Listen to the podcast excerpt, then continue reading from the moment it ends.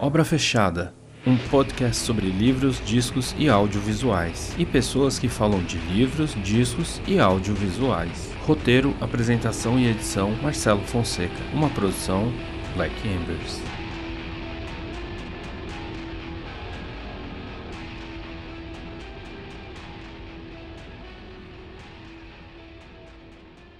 Olá, sejam bem-vindos e bem-vindas a mais um episódio do Obra Fechada, o nosso canteiro virtual de obras. Espaço esse dedicado a conversar, debater, entender importantes obras culturais e seus significados. A filosofia, a história, a sociologia e tantas áreas do conhecimento têm se debruçado há muito tempo sobre os efeitos da indústria cultural, os mecanismos da comunicação, o consumo e a possibilidade de dominação total do indivíduo. Além destas, a literatura em especial vem há anos sendo terreno fértil para o exercício de reflexão crítica, em especial as distopias, como Admirável Mundo Novo de Aldous Huxley, Nós, de Evgeny Zamyatin, 1984 de George Orwell, O Conto da Aya de Margaret Atwood, dentre tantas outras obras, buscam imaginar mundos que refletem o nosso e onde o controle social do indivíduo se dá de diferentes maneiras. Lançado em 1953, Fahrenheit 451 de Ray Bradbury se encaixa nessa categoria e acrescenta o papel da memória e do peso das construções culturais no desenvolvimento das sociedades. Transformado em filme por François Truffaut em 1966, continua incrivelmente atual para um momento social onde se disseminam fake news e inverdades. E para conversar conversar um pouco mais a fundo sobre essa grande obra, eu recebo pela primeira vez uma dupla no nosso programa: João Petrietti e Igor Mendes do podcast O Último Filme. E aí, rapaziada? E aí, Marcelo, de boa? ah, moleques! Ah, moleques! Tudo bem aí com vocês, mano? Como vocês estão aí sobrevivendo a esse Brasilzão pandêmico aí no ano 2 do Covid-19? Cara, tamo, eu tô seguindo aí, né? andando no transporte público de máscara, né? Que não tem como, não tem como fugir disso mais, né? Passei um bom tempo tentando ficar em casa, tinha sido do trampo para ficar de boa, mas aí essa pandemia parece que não vai embora e aí estamos enfrentando ela, né? Tem que tem que tentar. Vocês já estão vacinados? Vocês são jovens, né? Vocês devem ter vacinado semana passada, né? Cara, eu tomei a primeira dose e. Cara, nem sei quando é que eu tenho que tomar a segunda, mas acho que é em breve. Oh, o cara tá atrasado. É, eu também tô, tô nessa aí de, de ficar em casa o tempo todo. Tô sendo bem regrado, assim, nesses dois anos. Mas também já tomei a segunda dose, tô mais tranquilo. Oh, tomei a Dória Vac. Dória Vac. Dória Vac. ai, ai, ai, é, a, a, vacina que já vem com sapatênis, né, cara? É, e calça apertada. Exato, calcinha apertada. Ai, meu Deus, não, eu vou parar de falar isso aí, senão o povo vai pensar que eu sou do outro lado aí, que eu sou apoiador não, do inome... Pelo que eu sou, amor de Deus. Que eu sou apoiador do inominável, mas nem, nem Hoje vamos... a gente veio falar justamente sobre isso. Exatamente, né? Não, não, vamos mudar de assunto, senão começa a dar aquela depressão eterna, né? Sim, cara, ó, o podcast de vocês aí, o último filme, não leva esse nome à toa, né? Quando surgiu aí o interesse de vocês por cinema? Vocês podem responder individualmente, um depois do outro, aí pra não tumultuar a edição. Bom, acho que o interesse por cinema é desde a adolescência, basicamente. A gente tinha. Tipo ontem. Tinha. É, não tanto, né? A gente não é tão jovem mais assim, né, Marcelo? For da idade, mas não tanto. É... Ah, a, a, acho que parte ali do final da adolescência, de, de, de esse consumo de excessivo de de influência da família, é, é, cinema, pelo menos na minha casa, né? Meu avô via Bonanza, via aquelas séries, Missões Impossíveis, gravava videocassete, então essas coisas estavam bastante em casa, né? E acho que na escola isso aparece quando encontra as aulas de artes, essas coisas. Nesse contato de querer fazer vídeo para aula de arte, querer fazer teatro, que essas coisas é, acaba surgindo um interesse direto por audiovisual, por cinema, por uma série de coisas, né? E aí, ao longo desses anos, é eu venho consumindo, fazendo curso, oficina, tentei fazer cinema, mas é caríssimo. Não, não, não dá pra. Aí eu fugi, fui pra filosofia. Falei, ah, não vou estudar câmeras e técnicas, vou estudar conteúdo e depois um dia eu resolvo essa questão. Aí durante esses anos aí, consumindo e, e fazendo um pouquinho de, de, curta-metragem, é, encontrando pessoas, produzindo coisas, mas tudo ainda na, na forma de guerrilha. A gente está nesse momento de guerrilha para uma atuação efetiva. Pode crer. E, e acho que o podcast acaba surgindo dessa, desse meu encontro com o Igor aí. O Igor vai falar melhor, mas é, desse encontro de, meu, a gente está consumindo, a gente está tentando fazer, vamos tentar tirar um momento para ter um experimento de estudo, de ver filme, de puxar o, as últimas coisas que a gente viu e simplesmente falar livremente, né? O que a gente já fazia antes, na verdade. Assim, no meu caso, né, o jeito que eu comecei a minha relação com o cinema, né, começou de uma forma meio que legal. Começou com uma coisa chamada DVD pirata, né? Porque aqui em casa era super comum assim comprar comprar vários, vários DVDs piratas assim, assistir e eu ficava o dia inteiro assistindo, né? Tipo assim, aí, aí tinha vez que via alguns filmes esquisitos, uns filmes estranhos, né? Filme nacional, filme não sei o que lá, né? E aí eu consumia bastante isso. E aí na época da minha adolescência, na época da escola, eu tinha muito essa vontade de querer ser artista, né? Tipo assim, de tentar me expressar de uma forma que não fosse verbal, assim, porque eu não. Eu era meio tímido, quer dizer, eu sou tímido ainda pra caramba, né? Eu era muito introvertido e tal, então me interessava muito por essas formas não verbais de comunicação, né? Então, pintura, né?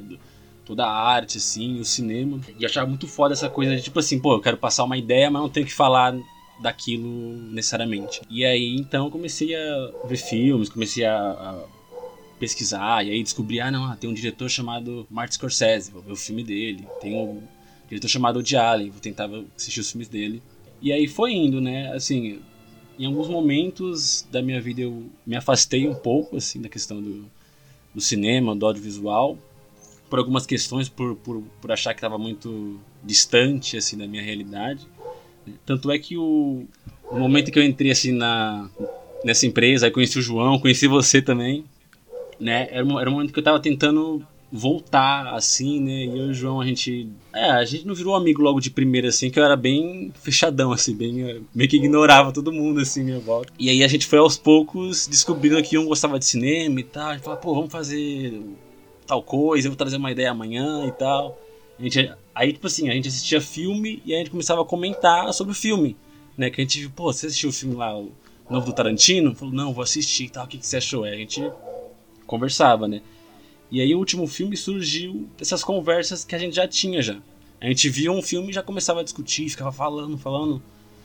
E aí foi um dia, né? Não sei, não sei se foi o que tive a ideia. Eu falei, João, bora gravar uma, um podcast aí agora. Aí a gente abriu o Zoom, foi o Zoom que a gente fez? Enfim, abriu o Zoom tal, começou a gravar, nem sabia como é que ia ser. Aí eu falei assim, a ideia é assim, eu falo do último filme que eu assisti, você também, e aí é isso, o programa é isso. E aí a gente foi. E é na hora, né? É na hora. Porque assim, a gente. A gente só descobre depois. A, a, gente tinha essa coisa de ficar assim, ah, vamos fazer assim, não, o programa vai ser tal forma, vai ter tal estrutura, e aí nunca fazia. Tudo. Tudo que a gente tentava fazer, planejava, não saía. Falei assim, ah, vamos fazer um sem, sem planejar. É só isso. Só bate-papo já era. E aí a gente tamo, e, tamo aqui, né? E, e é nessa, assim, o, o, o formato do, do, do último filme, né? Dos que a gente gravou, né? Porque a gente descontinuou um pouquinho aí, se afastou. É, era trazer o último filme que a gente viu e, e um falava pro outro sobre o filme, sobre as questões, sobre a obra em si, na hora. Então, quem chega depois e vê o podcast pronto, já sabe que filme a gente vai falar, mas a gente não sabia qual, qual, qual era o encontro, na verdade, né? Eu trazia uma carta, ele trazia outra e, e ali virava um samba e tudo mais. Animal, cara. É, é, é, legal assim porque dá para perceber que, a, assim, ouvindo os episódios que vocês gravaram, dá pra ver que o negócio é hiper fluido. É um bate-papo mesmo, né? Tipo. E, cara, é uma coisa que eu tenho desde o começo do Obra Fechada, que por mais que aqui a gente tenha um objetivo de falar algum tema específico, no final das contas é, é só aquela. É só saciar aquela vontade que deve acontecer com toda pessoa que é assim: nossa, eu acabei de ler um livro, esse livro é incrível e eu preciso falar disso com alguém. Senão, Exatamente. Senão eu vou ter um infarte, porque a, aquela emoção vai te consumindo. E isso vale para um disco de uma banda, isso vale para um filme que você viu no cinema ou em casa, isso vale de um livro que você leu. E eu acho, cara, e é disso aí que faz o último filme ser um puta podcast genuíno, na minha opinião, assim. Porque parece que você. Parece não, trans, transpassa que vocês fazem aquilo no calor do momento. Tipo, puta, eu vi o filme ontem à noite, quero falar dele hoje, vamos aí. E, é, e cara, a gente precisa disso. É preciso ter espaço para essas coisas. Eu acho bem, bem legal mesmo, assim. Além do podcast e dessa paixão de cinema que vocês têm, eu sei que vocês também individualmente já lidaram em fazer produtos audiovisuais, né? Vocês já fizeram aí curta-metragens, já de uma forma ou de outra. Como é que é para vocês assim, tipo, passado uma pessoa que é apaixonada por cinema, que gosta de filmes, a tá produzindo um negócio de você? Então, assim, é, respondendo a sua pergunta, né, esse, esse processo de ser a pessoa que acompanha um filme, que gosta de cinema e, enfim, se começa a ficar apaixonado por essa área e aí passa a querer produzir, eu, eu acho que tudo isso é um grande processo de você é, perder um pouco do seu ego, assim, eu acho, na hora de produzir. Porque, cara, você vê um filme, por exemplo, um filme enfim, do Martin Scorsese de não sei quantos milhões de reais, e aí você vê o movimento de câmera, atuação, pá, pá, pá, pá. E cara, você nunca vai chegar. Quer dizer, nunca aí, aí é meio que pessimista, mas dificilmente você vai chegar na, na metade daquilo nas suas primeiras produções. Então, é, quando você vai tentar colocar em prática né, os, seus, os seus primeiros projetos, você tem que ter essa mentalidade de abaixar um pouco o seu ego, assim, e de perceber que não vai fazer uma coisa tão, tão legal assim. Né? Ou, ou não tão legal quanto você esperava que fosse. Né? Então, isso é uma coisa meio que difícil, assim. Eu acho que para quem, pra quem cria, para quem faz qualquer coisa, eu acho, né? Essa expectativa de você ter, de, de criar algo incrível e você não você produz algo menor que não, tipo assim, tem o seu valor, né? Dentro ali do das possibilidades que você teve tem um valor, só que ele não vai chegar uh, naquela expectativa que você tem. Né? Então eu acho que o meu processo foi uh, até aqui, né, até a, a, as produções que eu fiz é tipo assim de, de tentar desapegar, assim, de questão questões uh, que eu não tenho controle, né? como por exemplo putz, não tenho uma câmera tão boa, não tenho uma lente tão boa, não tenho tal coisa, e aí tentar fazer o fazer com que você tenha, porque o, o, cinema, querendo ou não, ele, ele é maior do que essas coisas é, técnicas ou relacionadas a dinheiro. Tem a ver com a imagem. Então, se você consegue produzir uma imagem, mesmo que toda cheia de pixel, cheia de, enfim, aí você conseguir criar uma imagem que se relaciona com o que você quer dizer, cara, aí tá bom, aí é cinema, né? Então, acho que a minha jornada foi, foi tentar descobrir isso e entender isso. É, e, e, acho que puxando o, o gancho do, do Igor aí, a gente está justamente nesse, nesse momento, nesse processo, né? A gente vinha fazendo é, justamente, nossa, eu vejo o Scorsese, eu vejo o Spielberg, eu vejo o Truffaut, eu vejo o Godard, eu vejo, eu quero fazer filmes iguais eles. Mas você tem, né, uma câmera do seu avô, do seu tio e não sei o que, e você só tem dois, três amigos e o que você tenta filmar parece que você nunca alcança, né? Então é uma coisa muito de, do espectador que levanta da, da sala do cinema e quer ir para cima do palco, para atrás da tela e não, não consegue. É, e, e, e, e, você vê que é um caminho muito mais longo, né? Do que simplesmente subir, do que simplesmente se esconder ali na coxia. É, e, e pra gente, nesse eu, eu digo que nesse momento é um processo porque nós, eu e o Igor, a gente vem fazendo ao longo desses últimos anos experimentos, né? Então, fazendo curta-metragens, participando do colega, do outro, um que tem câmera, outro que não tem, outro que empresta, outro que aluga, que não sei o que, e vai, e vai nesse caminho. E nesse momento, é, eu e Igor, a gente vem, vem, vem fazendo essa parceria nos últimos dois anos, que a gente se tornou amigo, em que a gente vem fazendo podcast, a gente vem fazendo coisas relacionadas a cinema, ou mais sérias ou menos sérias, e em que a gente consegue conceber efetivamente um orçamento público em que a gente vai direcionar para um filme, ou seja, esse final desse ano a gente vai estar tá fazendo um curta-metragem é, com orçamento, então com aluga com aluguel de coisas, com produção, ou seja, é nesse momento, a gente está justamente nesse momento em que isso começa a se tornar verdade e tudo que a gente aprendeu nesses últimos anos com, com pequenas coisas, com, com gravar com amigo, com coisa de emprestar e tal, é, e com tudo aquilo que a gente consumia, né, seja da literatura, do cinema ou não, ou seja de toda a arte que a gente consumia, começa a se tornar verdade. Isso é muito legal e ao mesmo tempo é um desafio, assim, então é, é muito doido esse, esse processo. Nossa, animal, cara. É uma coisa que dá um orgulho, assim, porque eu já vi várias coisas que vocês fizeram, né? Tipo, o curta do Igor, eu já vi vários curtinhas, experimentos menores que o João dirigiu, atuou, produziu, editou. Eu sei que vocês são meio mão na massa de tudo, né, cara? Vocês, filmam, editam, então é aquela tática de guerrilha mesmo. Chegar e pegar as ferramentas e fazer o negócio acontecer. Eu fico muito feliz por isso, cara, de pegar vocês justamente nessa curva, nesse momento de sair de uma produção independente para um passinho acima, um degrauzinho acima nessa escala. E eu boto fé que vocês vão fazer um negócio tão legal ou muito mais legal do que vocês já fizeram antes, assim. Eu acho que é, é muito importante a gente manter acesa, tá ligado? Essa chama criativa, entendeu? E o Igor falou um negócio que é muito real, assim. É, existe um abismo imenso entre nós e o Martin Scorsese, por exemplo entre nós e o Akira Kurosawa. Mas assim, no final das contas, é linguagem, cara. E se você tem o domínio da linguagem, não interessa se vai usar uma câmera Panavision poderosíssima ou se você vai gravar com o seu celular. E eu acho que a gente vive um momento muito interessante para esse tipo de coisa, no podcast que a gente fez sobre o Ghost Dog com meu amigo Lucas Puta, Esse é um puta podcast, eu vi esse. O Lucas Cater, o meu amigo, cara, ele é, é loucaço por cinema, assim. Acho que daria uma boa bolinha de conversa nós dois e vocês dois também. Ele fala um lance muito interessante, cara, que tem tipo, já tem um cara, um doidão no YouTube, que ele organizou uma playlist de filmes independentes feitos com celular, feitos de maneira caseira, assim, e material decente, cara. Não é tosco, não é mambembe. Você só, é, só percebe que assim, é uma coisa que não tem uma puta grana por trás, mas é bem executado. Se conta uma história, se transmite uma mensagem por imagens. Então, cara, eu acho que é a hora e a vez de vocês, assim. Tô botando. É, é o segredo que você falou, é a linguagem. E, e, e acho que nada melhor interessante do que que a gente vai falar nesse episódio, né? Dessa figura, de, de uma das suas figuras, né? Pensando só no cinema, né? O Truffaut. O Truffaut, ele nasce justamente desse lugar e ele influencia o resto do cinema nesse lugar. Sim, sim.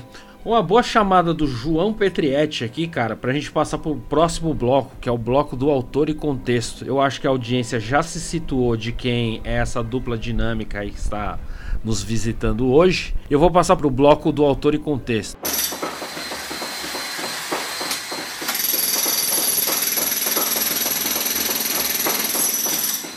Bom, eu fiz aqui uma mini biografia dos dois autores, do Ray Bradbury e do François Truffaut.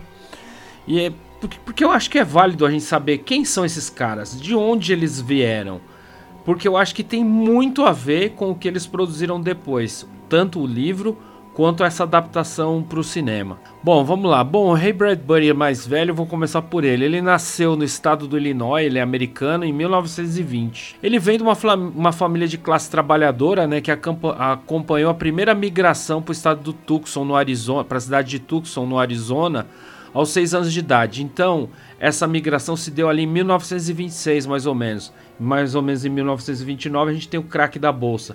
Ou seja, se ele era de uma família de classe trabalhadora, passou perrengue. Tipo, porque foi uma época devastadora para as classes trabalhadoras mesmo. Só sobreviveu bem quem é, era. De 30 ali. Exatamente. 29, né?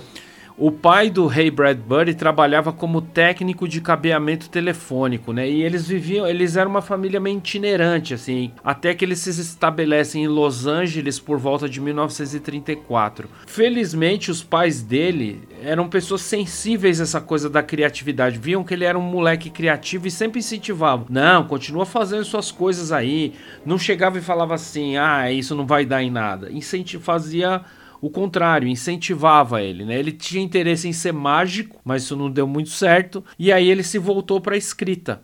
Aos 17 anos, ele se inscreveu na Liga de Ficção Científica de Los Angeles e que auxiliou ele a publicar na revista de escritores amadores ali da cidade. Em 1940, ele trabalhava como jornaleiro. Sabe quando você vê esses filmes, fica aquele moleque na esquina vendendo jornal ali? Ele trabalhava disso. E foi nesse ano, ali em 1940, que ele publica o primeiro conto dele na, na revista Weird Tales que é uma revista pulp famosíssima dos Estados Unidos. Todo mundo que você imagina de terror, fantasia e ficção científica publicou nessa revista. E aí, a partir disso, ele começa a se dedicar à escrita em tempo integral. Tem uma coisa que é importante dizer: ele não chegou ao ensino superior. Ray Bradbury estudou só até o ensino médio, que é uma, tipo, uma façanha, tá ligado? E ele é considerado um dos autores da era dourada da ficção científica americana. Em 1947, ou seja, sete anos depois disso, ele publica o primeiro livro dele que chama Dark Carnival que, assim, ninguém deu a mínima. Passou despercebido. Beleza, parabéns, publicou seu primeiro livro, mas ninguém falou nada. Logo depois ele começa a escrever outras coisas de mais envergadura. Então ele lançou Crônicas Marcianas, que aí é a primeira obra dele que já dá uma, um interesse sobre ele. E, Classicão, né? É, um clássico da, da ficção científica, assim. Depois ele lança Illustrated Man em 1951. E o sucesso dele mesmo vem em 53 com Fahrenheit 451. Ele, segundo o próprio, ele é meio que uma homenagem de amor aos livros. É um bagulho que eu acho mais insano de, dessa história. Ele escreveu esse livro no porão de uma biblioteca, que é onde tinha máquina de escrever por aluguel, mano. Era uma máquina que você colocava uma moeda e ficava rolando um contagiro de tempo. House do... É, a Lan House de 1953, cara, de máquina de escrever. E daí ele trrr, ia datilografando a milhão para escrever essa história. E ele fez tudo isso no, nessa biblioteca em máquina de escrever alugada. Doido, né? O cara não tinha nenhuma máquina para escrever. Ele depois disso, ele se consagra como um puta escritor, ganha uma caralhada de prêmios, lançou 30 livros, escreveu mais de 600 contos, foi roteirista de televisão, escreveu para aquela série Twilight Zone. Ele escreveu pro Alfred Hitchcock Presents, que era uma série do Hitchcock na televisão. Eu acho que a Globo chegou a passar algumas coisas dessas duas séries aqui no Brasil. Não tem uma sumidade, né? E o que eu acho que é legal a gente deixar aqui é, tipo, é um garoto de classe trabalhadora que gostava de livros. Eu acho que a gente tem que deixar isso aqui em suspenso na conversa. Que curioso, né? A segunda biografia vai ser igual.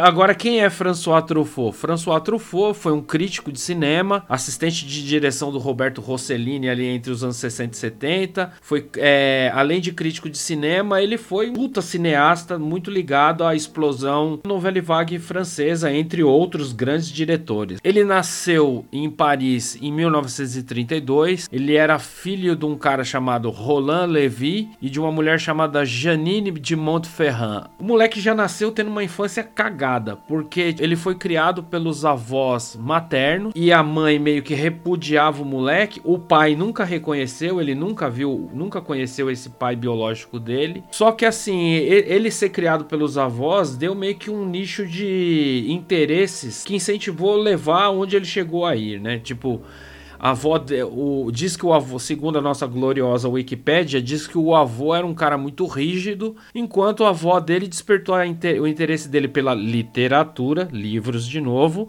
e pela música. Com sete anos, esse menino aí, o François, ele viu o primeiro filme no cinema, que é um filme chamado Paradis Perdu, do Albert Gans. E dali em diante ele ficou meio bitolado por cinema, assim. Com 10 anos ele perdeu a avó e voltou a morar com a mãe. E aí é um, é um plot dramático na história do cara, porque a mãe já estava casada com outro cara, que é o cara que dá o sobrenome Truffaut pra ele que era um cara muito quadrado, conservador, o moleque não se dava bem com ele, a mãe também não se dava bem com ele, começou a ir mal na escola, já começou a virar meio que um delinquentezinho, fazer uns pequenos furtos aqui e ali. De, dessa experiência é a matriz para um dos filmes dele, né? Os Incompreendidos, né? É o que é filme é... todo, quase.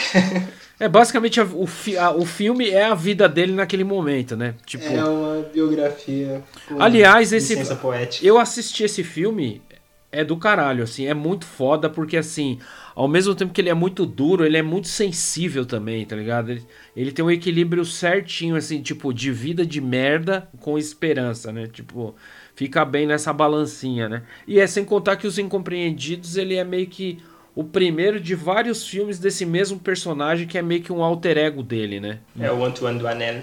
Isso aí, grande, grande João, agradeço a assessoria porque de vez em quando me foge esses nomes. Além dessa fase aí de vida que inspirou os incompreendidos, ele faz umas outras coisas bem interessantes, assim, ele essa paixão, né, essa neura dele com o cinema, né, faz com que ele fuja da escola para ficar vendo filme, por exemplo. Cria um cineclube, né? Pivetinho de tudo, ele criou um cineclube que chama Cercle de Cinema, né? No meio daquela efervescência do pós-guerra, né? Vamos lembrar um negócio importante. A Segunda Guerra Mundial tinha acabado em 45, dois anos depois ele monta esse cineclube. Cara, a cabeça das pessoas era: preciso me divertir. A gente passou cinco anos no maior conflito mortal da humanidade. Puta clima baixo astral de merda. Todo mundo na Europa perdeu algum parente por causa disso. E, e, e justamente nesse período, os filmes também não foram vistos, né? Eu vi aí um documentário recente que é assim: é, o esforço de guerra meio que se apropriou do cinema, né? Como propaganda ou como algo para elevar o moral, né? Da, das tropas e das populações, né? E aí, sei lá, o John Ford, vários diretores foram filmar é, sobre a guerra para tipo, meio que dar uma elevada no moral do, do pessoal. Então, esse período do, do, fim da Primeira Guerra, da Segunda Guerra Mundial e, é, e o que se sucede depois é um momento muito interessante pro cinema. Tipo, as pessoas têm mais interesse, as pessoas querem tirar essa coisa pesada da guerra da cabeça, né? Eu acho legal pra caralho. Só que esse cineclube dele aí começa a naufragar porque tinha um cineclube mais famoso, mais estabelecido, que era mantido pelo André Bazin, que vai virar o, o mentor dele, né? dele. É, um padrinho, mentor, tipo quase um pai adotivo, né? Era problemático porque tinha os dois pais fecais, né? Que pelo que dá para ver na biografia que tipo, porra, a mãe e o pai dele eram pais fecais, né? Tipo, não dá muito para fugir do assunto. Eu adoro esses termos. Ah, não, os pais de merda, né, porra? O Bazan chega a propor, tipo assim, não, deixa eu ser meio que um tutor do moleque. Só que aí o pai, o pai adotivo quadrado dele, o marido da mãe dele lá, fala que, tipo, ele só vai ceder isso se ele parar de mexer com o cinema. E aí, óbvio que dá, que dá ruim. O moleque não cumpre o combinado eles botam o moleque num colégio interno, cara. É um puta bagulho escroto, assim. E a, e a guarda dele, olha que bagulho doido, a guarda jurídica do menino fica na mão da polícia. Ou seja, quem é o tutor for, formal do Truffaut nessa, nesse fim de adolescência dele, nessa adolescência dele, é a polícia, cara. Você começa a entender, né, que o que, que leva o moleque à delinquência, né? Tipo, essa falta de amor, essa falta de afeto. E porque o cara também se refugia no cinema, se refugia na literatura, né? Então eu acho interessante isso. O papel do André Bazin é muito importante na vida dele, né? Porque se a gente lembrar, né, todo, todos esses nomes, tanto ligados à, à, à novela Vague, quanto a Carrière do Cinema, que é a revista que o André Bazin é editor, cara, todo mundo ali envolvido com essa revista fez alguma coisa relevante no cinema francês, né? Eric Romer, Claude Chabrol, Jacques Yvette. Todos esses nomes estão é, gravitando ao redor disso, né? E aí entrando nessa coisa do que ele passa de um entusiasta do cinema, de um cara que escreve sobre cinema, de um cara que tentou ter um cineclube num determinado momento, ele começa a produzir os filmes dele, né? Então, tipo, Basia Ele é preso, né, se eu não me engano. Sim, puta, tem mais essa também, Duas né? Vezes, mano, e é um cara que viveu intensamente. Isso a gente não pode, a gente não pode negar, né? Tipo, não teve uma vida acomodada na poltrona. Ele, ele foi internado no lar religioso Versalhes. Depois ele foi expulso. Depois de seis meses ele foi expulso por mau comportamento. Mano, o moleque devia ser tipo infernal, assim, cara. Ele lança Os Incompreendidos, como eu comentei, em 59. Mas alguns filmes, né, que se relacionam com esse personagem que o João deu o nome agora há pouco e eu já esqueci. E assim, dessa leva de filmes deles, assim, os mais importantes tem o Júlio Zigin depois também, que é do caralho. Eu acho muito legal porque, tipo, a gente falou do Martin Scorsese agora há pouco. Você vê o Júlio Zigin, depois você vê aquele alguém bate a sua porta, você vê que tem tipo uma. tem rola, rola meio uma uma copiação de leve ali no, no formatinho dos filmes, assim, é bem, é bem legal, assim. O, o, cinema é uma arte dialética quase, né? Os caras estão sempre indo. Um, um, é, se conectando, né? Tipo, é. Oh, é só ver, cara, alguém bate a sua porta e vê o e Jim parece que são dois filmes muito próximos de pessoas muito diferentes, mas ao mesmo tempo os filmes meio que se conversam, assim, engraçado. E aí, em setembro de 66, né, que é pro assunto aqui, ele lança Fahrenheit 451, baseado no livro do Ray Bradbury, né? Dois caras interessados por livros, caras que nasceram no, na década de 20 e 30, que têm esse interesse por literatura. E aí, em 1966, a gente tem esse filme. Só que como é que estava o Brasilzão louco e o mundo em 1966? Em 1966 foi lançado Revolver, disco importantíssimo dos Beatles. Em 1 de setembro desse mesmo ano, 91 turistas britânicos morrem num acidente da Britannia Airways na Iugoslávia. O avião caiu, mano. Tipo, deu um problema no altímetro, o avião de cento e tantos que estavam no voo, 98 morreram. É importante também uma coisa assim, dois países da África, duas ex-colônias britânicas, elas se tornam independentes, né? Botsuana e Lesoto e, e, é importante que são duas colônias ali que são meio que vizinhas da África do Sul que ainda mantém o apartheid nessa época. É, o Brasil vivia o seu período aí, né, dois aninhos aí do, do golpe de 64. O presidente era um cara incrível chamado Costa e Silva. Mentira, ele não era incrível, era um militar escroto como todos os outros. Mas é o ano também que é inaugurada a Unicamp, e, né, pelo menos uma coisa boa nesse ano cagado para o Brasil. O Ademar de Barros, que foi prefeito aqui em São Paulo, ele é afastado do cargo pelo presidente Castelo Branco depois, quando eles trocam aí de cargo. E o líder do Partido Comunista Brasileiro, Luiz Carlos Prestes, é condenado a 14 anos de prisão nesse ano. Rola um atentado à bomba contra o Marechal Arthur da Costa e Silva, candidato a presidente no aeroporto de Guararapes, que infelizmente não o mandou para o inferno. Então, basicamente era isso que acontecia no Brasilzão louco e no mundo de relevante em 1966. Eu acho que esse bloco aqui meio que deu conta né, da gente situar quem são esses caras e como era o mundo nessa época. E eu acho que a gente pode passar para o bloco 2, que é o bloco que a gente fala sobre a obra. Que é aqui, é aqui que a criança chora e a mãe não vê, mano. Nem a mãe do Truffaut que não gostava dele. Bom, vamos lá.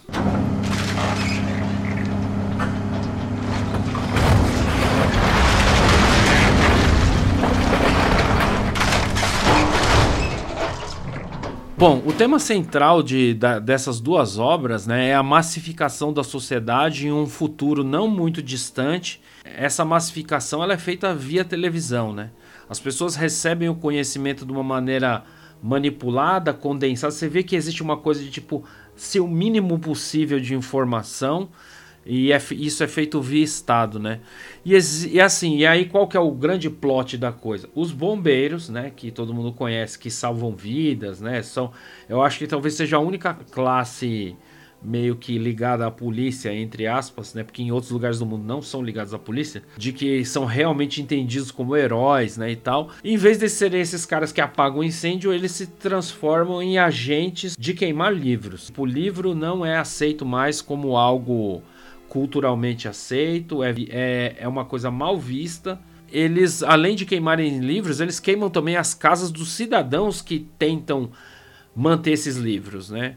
Então, assim, é, um, é basicamente uma história de um sistema totalitário, né? E falando especificamente sobre o filme do Truffaut, é um filme dele que não foi muito bem recebido pela crítica especializada. Qual que é a impressão de vocês aí? Vocês assistiram o filme aí? Que, impressão vocês têm, meus jovens? Fala aí, Igão. Então, é, esse filme, cara, eu tinha marcado para assistir faz tempo, mas sempre na hora de botar o play, eu não, enfim, tentar é, trocar para assistir alguma outra coisa, né? E aí, com esse convite do Marcelão, aí eu fui cumprir essa tarefa de assistir. Cara, é como eu li o livro e gostei muito do livro, assim, é bem impactante. Eu, eu certas coisas eu não achei tão interessantes assim no filme, né? Por, Por exemplo, uma coisa que é muito forte no livro, pelo menos do, do que eu me lembro, é que essa coisa do protagonista que ele é, né, esse, esse bombeiro ao contrário, né, que queima os livros, no livro tem uma coisa muito de perversão, assim, perversão de um desejo, né, que é essa coisa que não é proibido, completamente proibido, e que ele vai aos poucos sentindo um interesse, meio uma vontade de fazer essa coisa proibida e ele, ele vai indo, vai indo, vai indo e ele, e, é, e ele vai meio que se pervertendo, né, com esse com esse desejo, algo, por exemplo, para fazer uma, uma, analogia com o nosso mundo, é quase como se o livro fosse alguma coisa pornográfica. Que ele, tipo assim, ele tem que pegar escondido, ler escondido, ninguém pode saber porque é um tabu. E aí ele vai se viciando e se afundando mais naquele vício até que chega né, no desfecho do, do livro, também do filme, que ele não. que aquilo não consegue mais ficar escondido, né? Assim, no filme eu achei que isso não foi construído tão bem assim, né? Porque tem o primeiro momento em que ele é completamente regrado de não, não, ler, não vou ler livros, não, isso é proibido, não vou ler. E aí, em outro momento, ele já passa, pelo menos na minha visão, muito rápido para a parte da essa parte da perversão que ele vai começar a ler e vai começar a ficar completamente fissurado, né, nesse nesse objeto proibido, né?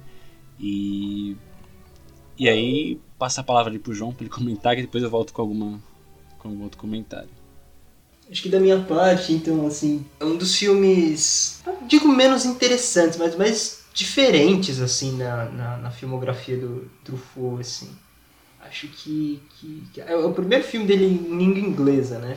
Nunca tinha feito um filme em inglesa, acho que, se eu não me engano, foi o único que ele fez. É o primeiro colorido também, né? É, exato. E acho que, que tem, um, tem esse peso de, de, de parecer um filme homenagem, assim. Acho que é uma homenagem justamente do, do que a gente já fez esse, essa apresentação do, dos dois, né?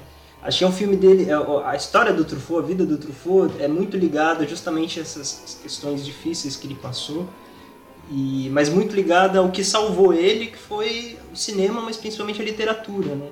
Tanto do Bazin quanto é, a influência do Bazin, né, para a literatura, o, o, o André Bazin, que é esse padrinho que você falou pra gente, é, o, é um dos, dos críticos é, mais importantes do cinema que já existiu e, e, e ele influencia a, a crítica o, quando, quando o Truffaut se torna crítico de cinema. E parece que é um filme mais homenagem, é uma homenagem aos livros, como, como você trouxe do, do autor, do Bradbury, é, dele escrever um, um, um, livro sobre uma homenagem aos livros, parece um filme feito é, em homenagem aos livros, entendeu?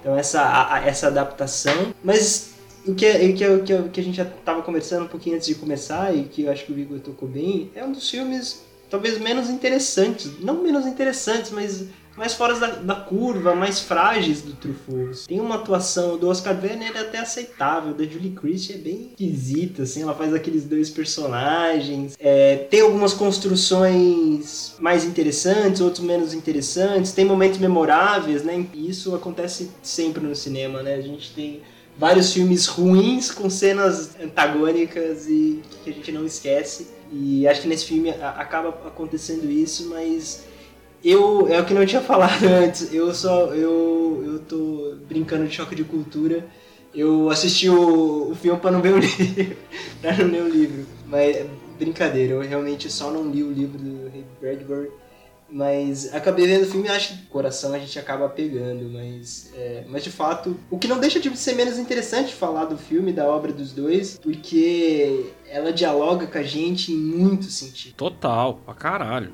Muito. O, uma coisa que o Igor falou e que eu acho legal é que assim, a gente tá lidando com uma adaptação, né? E, e, por ter uma adaptação, algumas coisas vão sair meio atravessadas ou não vão sair. Apesar de ser uma homenagem aos livros, não é uma adaptação literal. Eu até anotei algumas coisas assim, por exemplo, no livro eles têm tipo um cachorro robô que chama Sabujo. Ele é encarregado de farejar esses caras. Vamos supor, um, eles descobriram que um cara X tem livros na casa dele. O cara, o robô lá fareja, é, aplica uma injeção de um super analgésico e os caras dão um sumiço nessa pessoa. No livro tem essa personagem. E o Montag aí, que é o protagonista, ele caga de medo. Mesmo ele sendo é, bombeiro, estando do lado desse. O, tipo, o robô tá do lado dele, não contra ele. Mas toda hora ele tá meio no cagaço, assim. Então parece que, no, como o Igor falou, o livro ele acrescenta umas camadas que o filme não conseguiu colocar. Então, tipo por exemplo, essa coisa do, do despertar do Montag para os livros, no, no, no, no, romance do Ray Bradbury, ele é construído, cara, no, no tempo certinho. Quando ele conhece a Clarice, que é a personagem da, da Julie Christie, é uma menina cheia de vida, etc. E no livro ela morre. Tipo, e o fato dela morrer, eu acho que dá meio que os, os parafusos dele sair do lugar.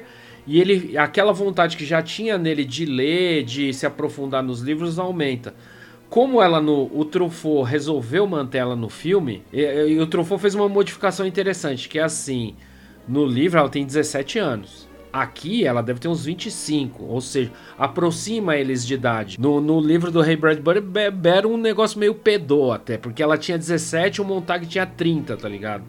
E aí, tipo, ele meio que, que fez uma coisa de idades equivalentes. E aí tem depois até uma pergunta minha. A performance dela realmente foi criticada. Os caras. Porque ela faz dois papéis, né? Ela faz o papel da da esposa do Montag e o papel dessa moça, da Clarice. E os críticos falaram assim: a única coisa que diferencia uma da outra é o corte de cabelo só, tá ligado? Porque é, a interpretação é a mesma. Que eu acho que, em certo aspecto, sem querer ser advogado do diabo ou advogado do Truffaut no caso, eu acho que é interessante, porque meio que fica aquela coisa dual do tipo assim, de tipo. O fato de você ter consciência e o fato de você ser uma pessoa alienada talvez seja uma linha meio tênue que separe as duas. E tal, então talvez isso meio que justifique essa atuação meio flat que ela colocou no personagem. Mas pode falar aí, João. É, a minha pergunta é o seguinte: é, naturalmente nos filmes a gente acaba vendo tudo pelo olhar de um personagem ou acompanhando um personagem. Eu não sei como que é a abordagem do, do Bradbury no, no texto. não sei se é numa primeira pessoa, se é numa terceira pessoa. Enfim, acho que também isso, isso é interessante para pensar o, o, essa relação de, de, dessa, de como o Truffaut faz isso no filme, né? Com o personagem do Oscar Verne e das justamente das adaptações, né? Porque eu acho que é, é interessante falar desse filme, acho que metalinguisticamente de tudo que a gente está fazendo aqui, do Bradbury, do Truffaut, da literatura, sobre adaptações de é, literárias para o cinema. Essa é, é, é, muito interessante essa essa forma, né? Às vezes a gente cobra, ah, mas tem isso, mas não tem aquilo faltou isso, ah, é, é, é, esse detalhe é diferente. Tá bom, mas e na adaptação, como ficou? Por que, que ele usou assim tal? Mas é uma interpretação dele, é do roteirista. É, são mídias totalmente diferentes, né? Dá para captar o, o, que o cara tá pensando e ficar um, um filme com voice-over o, o tempo todo. Jesus Cristo, não, por favor, não. Voice-over não, cara. Aliás, vocês aí, dois cineastas, nunca façam nada com voice-over, por favor, cara. Não, não tem essa não, pô. Essa aí Flashback pode usar assim. Isso, isso tudinho aí tá liberado. Tá liberado. Não tem, essa, não, tem essa, não tem essa regrinha aí, não, né? É saber fazer, né? Os caras não sabem fazer. É que o Igor, o Igor é um cara do pensamento aberto. Eu sou um cara mais totalitário, às vezes. É mas, enfim, mas enfim, cara, respondendo essa, esse questionamento do João, eu acho que é, cara, é uma coisa muito pertinente. Tem todas essas questões de serem mídias diferentes, do momento que se foi produzido, né? Tipo, entre, as, entre a publicação do livro e, a, e o lançamento do filme tiveram 12 anos, né? E outra coisa, é um livro de um escritor americano, pensando na cultura americana. É, tipo, o cara tá sobrecarregado de toda essa cultura. E o filme é feito por um diretor francês. Fora da França, né? É, do outro lado do oceano. E aí tem uma outra questão. Eu tava lendo uma entrevista do Nicholas Rogue, que o Nicholas Rogue, é, mano, ele é conhecidíssimo, tem milhões de filmes. Ele participa do Fahrenheit 451 como diretor de fotografia, que por sinal é uma, um mérito legal do filme, eu acho a fotografia da hora. Só que depois ele virou um puta diretor famoso, fez aquele filme com o boi lá, O Homem que Caiu na Terra, fez um monte de coisa legal. É, Inverno de Sangue Veneza. O, esse aí é treta, eu acho que é o melhor filme dele na minha opinião, de verdade. É muito foda. Mas ele fala um lance que assim, as pessoas criticam o Fahrenheit 451, essa coisa do, do inglês das pessoas, da fala delas no filme, isso aí o povo britânico falando, né? Os, os, anglófilos aí. Pessoas que falam em inglês. Mas o, o Truffaut fez um bagulho, uma sacada foi genial. Ele escreveu o filme, o roteiro. O roteiro foi escrito em francês. E depois foi traduzido para o inglês para depois ser retraduzido ao francês e depois para o inglês de novo. Ele queria isso para que existisse um tipo, não uma cacofonia, mas que tivesse um inglês meio atravessado, mas foi proposital. Assim. Então isso entra muito na coisa dessa transposição, né? Essa coisa midiática, de mídias diferentes, etc e tal. Na entrevista do Nicholas Hogue, ele, eu separei um trechinho aqui que ele fala um bagulho interessante. Na, ele deu uma entrevista para aquele British Institute of Cinema. Instituto importantíssimo. A entrevista é animal, ele fala um negócio assim: François pensava que o estrangulamento da palavra escrita seria igualado, se não substituído pelas imagens. Acho que leva muito tempo para esse processo acontecer. Ele pensou que estava indo rápido demais, mas de certa forma nós esquecemos que a rapidez com que as coisas mudaram é, não, não tinha como controlar. Por exemplo, ele não queria placas escritas no corpo de bombeiros. Não havia nada escrito. Então, se a gente, se vocês prestarem atenção no filme e agora eu posso fazer uma bolinha com o Igor também, no livro não é que os caras aboliram a palavra escrita. Ela ainda existia. Eles não queriam livros. O Truffaut pegou essa ideia e levou ao extremo no filme. Tipo, no corpo de bombeiros só tem logotipos, assim, símbolos que significam algumas coisas. Tem uma outra cena que ele mostra lá os prontuários dos bombeiros bombeiros mortos, os caras não tem nome, é número. Não sei se vocês lembram disso. Quando a esposa do Montag lá tem uma overdose de drogas lá no, no meio do filme, porque ela é bitoladaça na televisão, né? Ela é só, só aquilo. E daí ela toma umas drogas para dormir, tem uma overdose, só que aí você vê o frasco de remédio não tem nome. Os comprimidos, cada um tem uma cor e cada um tem um número no frasco. O próprio Nicholas Hogue, ele comenta que o Truffaut pensou nesses detalhes. Para ele era importante a discussão da palavra escrita no filme, ou seja, a ausência da palavra escrita no filme. Tem uma, um outro elemento também que eu acho legal assim. O filme é, um, é uma ficção científica que a grosso modo, tipo, mano, tudo que é tecnológico mesmo, high-tech pra frente, são as coisas de comunicação. Tem pouquíssimas. De resto, é mais ou menos como a gente vive a vida normal. As pessoas andam de bicicleta, os carros são extremamente normais, igual os carros da época. E isso aí eu acho que ele é uma sacada genial do Truffaut também, porque ele mostra, dá um outro recado. A tecnologia ela está sendo usada para o controle. Ela não está sendo difundida para o conforto. Só, só dando dois comentários, justamente disso que você está falando, um da comunicação e um da exterminar a palavra escrita. Abertura do os, não existem créditos escritos. É São falados créditos, né? Direção de fotografia, Nicholas Oey, a produção, atores, Julie Christie, Oscar Werner, direção do filme. E essa fala é, que, não, que não aparece nos créditos é justamente na comunicação, porque são as antenas, né? São as antenas de TV que vão aparecendo e tal.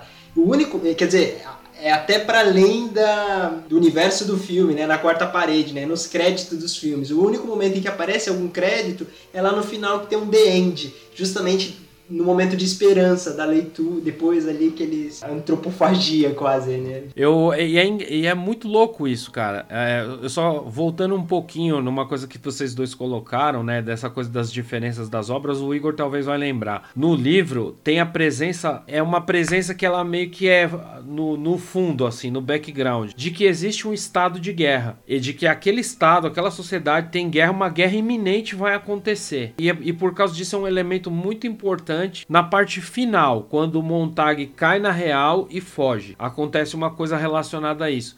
No filme isso não tem.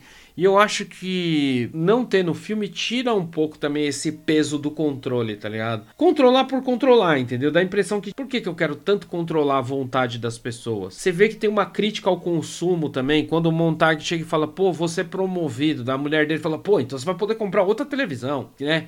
E eu acho que o papel da televisão aí no, né, no, no Fahrenheit 451, o filme, e também no livro, é uma coisa que tá nos dois, eu acho que conversa muito com o papel da televisão com o que o 1984 do Orwell chama de teletela, que assim, no Orwell todas as informações, todas as funções que você vai fazer durante o dia, a hora que você tem que malhar, fazer 15 abdominais, fazer 20 polichinelo, qualquer porra, é tudo a Teletela que manda. No Fahrenheit 451, essa presença é tão grande que eles chamam de família. Então a pessoa que está ali se comunicando é, não é um comunicador, é o primo. Eles encaram com um grau de parentesco. E é foda porque isso vai criando um clima de alienação terrível, né? Porque as pessoas se vinculam a pessoas que não são parentes dela de verdade, ao mesmo tempo que, por exemplo, a relação da esposa do Montag com ele é bizarríssima, assim, né? É tipo um casal que não é casal na, na real, né? Tipo,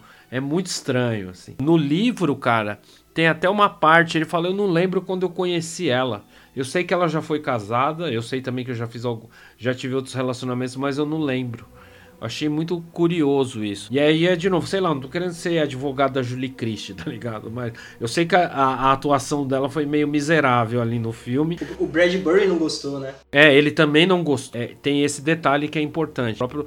Ah, e assim, detalhe, né? A gente tá falando essa coisa toda de, tipo, manter a Clarice, né? Aquela personagem que no livro morreu no filme e ela vira meio que um interesse romântico do Montag em certa instância. Oh, mas o próprio Ray Bradbury adaptou isso aí pro teatro. E ele mesmo manteve ela depois. Então eu acho que é meio uma coisa meio de condução da, da personagem, assim, cara. Ah, aliás, outra coisa. Eu não sei se vocês tiveram essa impressão, mas quando a mulher do Montag, assim, o Montag quer trocar ideia com a esposa dele, mas ela tá sempre ou vendo TV ou vendo aquele bagulho portátil que é tipo o antepassado do tablet, né? Tipo o antepassado virtual do tablet. Ela tá sempre vendo um programa com fone de ouvido, ela não ouve ele falar. Ela, tipo, simplesmente ignora. E é, mano, é um paradoxo muito interessante com, com hoje, assim. Quem, quem não conhece alguém que já vai com o celular pra cama, ou celular no, no metrô, assim, acompanhando os programas, se alienando de tudo ao redor. Eu acho que, mano, é um negócio muito visionário esse aí. De verdade. O que, que vocês acham? Cara, é, eu acho que de certa forma, em certos momentos, acho que todo mundo que vive no, nos tempos atuais é, tem um pouco disso. Eu acho que é meio a meio. Eu acho que às vezes é ruim, mas às vezes é, também não é tão, tão ruim assim. Porque, cara, metrozão, você, enfim, entra às vezes pastor, entra não sei o que, você fala, mano, vou, eu vou ouvir meu fone e não quero, não quero saber do que tá acontecendo. Dá meu copo e já é. era, né? Como diria o Brown. mas assim, cara, é, essa coisa que você falou, né, de família, de tal, você vê com as redes sociais, né, com essa coisa de que você tá, cara, se expondo a sua vida, expondo tudo, seus gostos e tal. E, e, é engraçado como as pessoas realmente hoje em dia elas se sentem conectadas assim com com o outro lado, às vezes com o outro lado que tá que tem uma ideia meio que não é malícia que se fala, mas tipo assim, é do lado que tá transmitindo sabe que não tem uma uma conexão de família. Só quero, tipo assim, a sua audiência para ganhar minha grana tal, e eu vou fingir que eu sou da sua família. Só que o lado que tá recebendo realmente acredita que, cara, ele tá me respondendo, né? Eu tô mandando uma pergunta, né? Que tem, que tem momento lá que ela. que tem um programa e ela tem que responder, né? E, é, e hoje é assim, você manda uma mensagem, por exemplo, para alguma pessoa do Instagram que tem muito seguidor, te responde, nossa, ela tá falando comigo, né?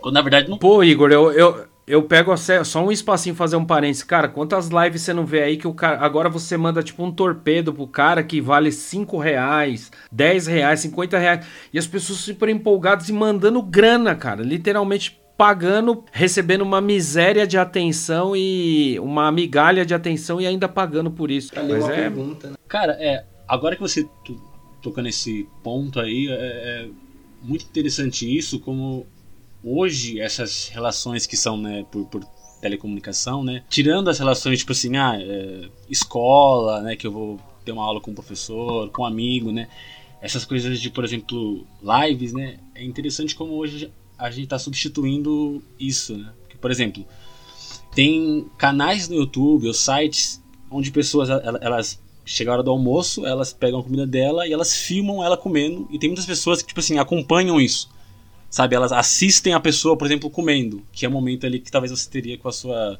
família, com seu pai, com seu irmão, e as pessoas estão muitas vezes substituindo isso, né? É muito louco isso, como por exemplo, quem falou, ela, ela tem o marido dela, ela pode conversar com ele, ter uma socialização com ele, mas ela prefere ter essa relação com a tela, né? Uma relação meio que muito estéreo, né? Porque nem porque, porque não tá tendo conexão ali, né?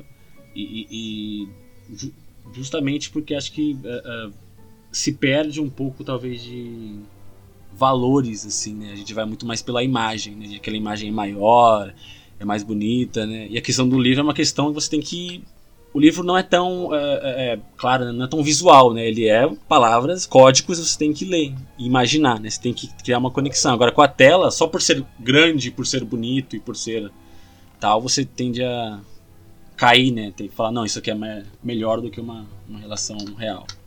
eu acho muito louco também, cara, que tem um, um outro aspecto, assim, que é o aspecto. O livro fala abertamente, ele faz uma crítica violenta ao, ao fator você desviar determinados momentos que você poderia absorver o conhecimento para você ficar só no entretenimento, né? Então eu separei uma frase dele que é do próprio livro, assim, do, do próprio Ray Bradbury, que ele fala o seguinte: a escola é abreviada, a disciplina relaxada, as filosofias, as histórias e as línguas são abolidas. Gramática e ortografia pouco a pouco negligenciadas e, por fim, quase totalmente ignoradas. A vida é imediata, o emprego é o que conta. O prazer está por toda parte depois do trabalho. Por que aprender alguma coisa além de apertar botões, acionar interruptores, ajustar parafusos e porcos? Mano, o que é terrível nisso é que isso foi escrito em 1953, cara. E parece que foi escrito ontem. Tipo, é, é, muito chocante. E agora, qual que é o link disso com o Truffaut? No Truffaut, não sei se vocês lembram, tem uma outra cena que o, o Montag tá com a Clarice na escola. Essa cena não tem no livro. E ele a Clarice é uma professora que está sendo expulsa da escola que ela dava aula porque ela quis ensinar uma maneira diferente para os alunos aprenderem. Né? Tipo, tem gente falando mal do Paulo Freire aí, essa aí é para vocês, seus otários. Tipo, as crianças do filme, elas só estão fazendo repetição. Repetição e memorização. Olha, 2 mais 2 é igual a 4, 4 mais 4 é igual a 8 e assim por diante. Ou seja, todo aquele esforço de abstração e de assimilar o conhecimento é destruído só pela decoreba, cara. Então, tipo assim, eu acho muito foda o que o Truffaut fez nesse sentido, apesar das pequenas falhas aí que tem no filme, ele conseguiu transpor essa ideia do livro para uma cena muito marcante assim, tipo, e para mim que sou um adepto aí da metodologia do Paulo Freire, é, é um bagulho muito chocante, tá ligado? Chocante. Porque você vê as pessoas o tempo todo só decorando, só, só executando tarefas, apertando parafuso. E nesse trecho do livro do Ray Bradbury é muito claro, cara. O sistema quer o quê? Que você continue executando suas tarefas, apertando parafusos e não conteste. Esse é o ponto. Não contestar.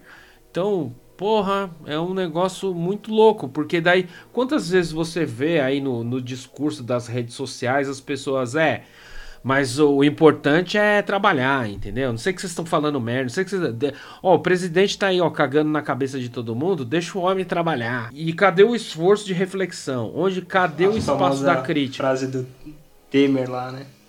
Trabalhe. Exatamente, é, não reclama, trabalha, né? Tipo, as, principalmente, e isso vindo de alguém que tá nas classes dominantes, tá no topo do poder, isso é emblemático pra caralho, tá ligado? Faz sua tarefinha aí e cala a boca, porque você já vai receber a ração de BBB Brasil para assistir depois, entendeu? Tipo, e, e é engraçado também, tem uma outra coisa muito séria. Tipo, todos os livros que aparecem no filme são os livros pesados, uns livros densos, uns, livros, uns clássicos, né? O, próprio Fahrenheit, né? O próprio Fahrenheit. É, é verdade, próprio, aparece também não só o Fahrenheit, como aparece o Minha Luta do Hitler. E que é sensacional Sim. isso, porque é na cena que eles vão fazer a fogueira de livros. Então, e pensar que o Hitler, filho da puta, que promovia fogueiras de livros, está sendo é, tipo meio que uma metalinguagem, né, do da realidade vivida, né? Bizarro, mas enfim. Cara, é, é, eu queria comentar duas coisas, não sei se, se tem tempo ainda, se dá pra falar isso, mas. Manda ver, a, o, o microfone é seu, mano. Assim, a primeira coisa que eu queria falar, assim, de interessante que tem no filme é quando ele começa a ler, né? Quando ele começa a, a enfim, investigar os livros, como ele vai tendo um certo deslocamento da cultura, né? Por exemplo, na cena do da escada, né? Que tem aquele, como é que é o nome daquilo lá que os bombeiros usam?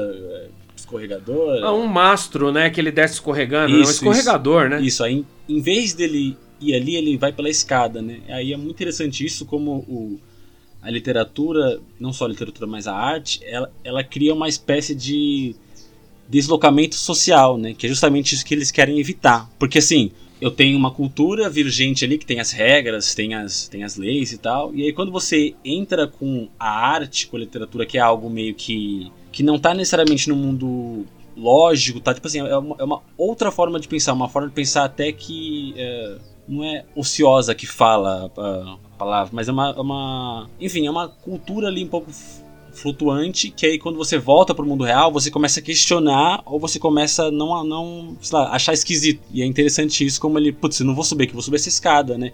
E não é uma questão do tipo assim, não, porque subir aqui é errado. É só porque é só uma forma diferente de pensar, uma forma diferente de ver as coisas, né? De ver a sociedade, a cultura, o que a gente tá fazendo. É, é aquela cena do. Quando o capitão lá, acho que é um capitão, é, pergunta para ele, né? Ah, e se você não fosse, não sei se, se você não fosse bombeiro ou alguma coisa assim, é, e, e, se não tivesse o, o, o que, que você faria? Ah, eu cortaria a grama, né? Ele fala, e se você ah, não pudesse cortar grama, né? Daí ele fala, ah, eu veria ela crescer, né? Ou seja, é, tem, tem essa limitação e acho que um pouco disso que o Igor falou. Cara, é animal porque mostra assim, o que o Igor falou e o que você deu de exemplo completam essa ideia perfeitamente, que é assim, o, o cidadão dessa sociedade, o cidadão que vive essa vida normativa que a sociedade coloca, o cara, ele só consegue pensar até o estágio 2. Ele não consegue pensar no estágio 3 ou no estágio 2.1, entendeu? Tipo, ó, se se amanhã fosse proibido cortar. O que, que você vai fazer hoje? Ah, vou cortar grama. E se fosse proibido? Ah, eu sentava e assistia. O cara não consegue, tipo, ah, sei lá, eu ia jogar uma bola, eu ia beber uma cerveja, eu ia, sei lá, plantar feijão no algodão. Não. O cara simplesmente ele responde ao, esperado. E isso é uma, uma característica fodida do controle, né? Do controle social. É quase pavloviano o bagulho, assim, do tipo. É, responder a estímulos e seguir só naquilo. Só seguindo naquilo sem sair da linha. E, e quando o, o, personagem do Montag, ele. É, por exemplo, quando ele começa a surtar, né? Começa a de fato sair daquela bolha e, e aquele, é, e um exemplo é no encontro lá com as amigas da, da esposa dele. E que ele, ele pega um livro e começa a ler para um trecho de um romance e a menina se e, e, a menina começa a passar mal, né? Ela começa a passar mal, ou seja, quebrou o sentimento dela, né? Quebrou, machuca ela. Justamente quando ela passa desse ponto em que ali, né, o no, no, o Montag falando, né? Eu, eu veria a grama crescer. Ou seja, quando ele vai tomar outra ação, ou seja, quando ele mexe com o sentimento da, da, da, da amiga ali, da mulher dele, ou seja, para além daquilo que ela conhece, e ela se sente mal, é justamente o que o capitão dele fica falando que os romances fazem mal e tudo mais, e é justamente o que ele quer fazer, né? Essa perversão, essa provocação que vai para além do que daquele status quo que eles estão vivendo. No livro, para quem lê o livro, cara, você vai ver que essa tecla de que assim, os livros fazem mal, é, eles te trazem desconforto, eles te tiram do eixo isso é martelado o livro inteiro, cara. Todas, principalmente nas falas da esposa do Montag, assim. E é muito louco você pensar isso aí. Isso é uma característica muito de regimes totalitários, entendeu? Tipo, de suprimir a informação.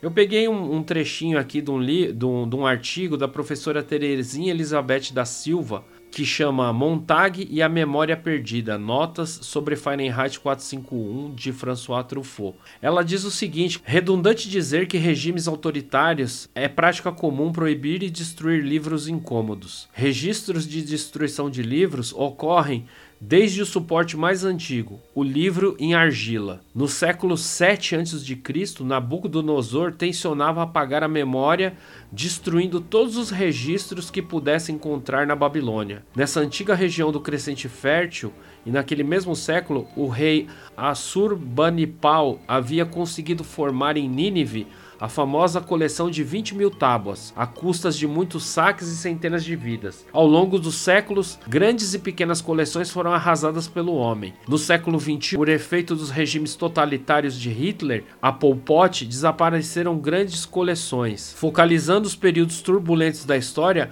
observa-se que os regimes totalitários políticos ou religiosos desempenham a censura com primor, banem de seus domínios tudo que possa perturbar a ordem termo que ela usou, perturbar a ordem, por isso que a mina ficou perturbada, ou que coloque em risco a sua continuidade. Portanto, muitas vezes argumentando em favor do grande benefício que prestam ao povo, censores decidem quais livros são permitidos classificando entre bom e ruim e, e, rotulando entre a boa e a má literatura. Cara, então é isso. No final das contas, é controle.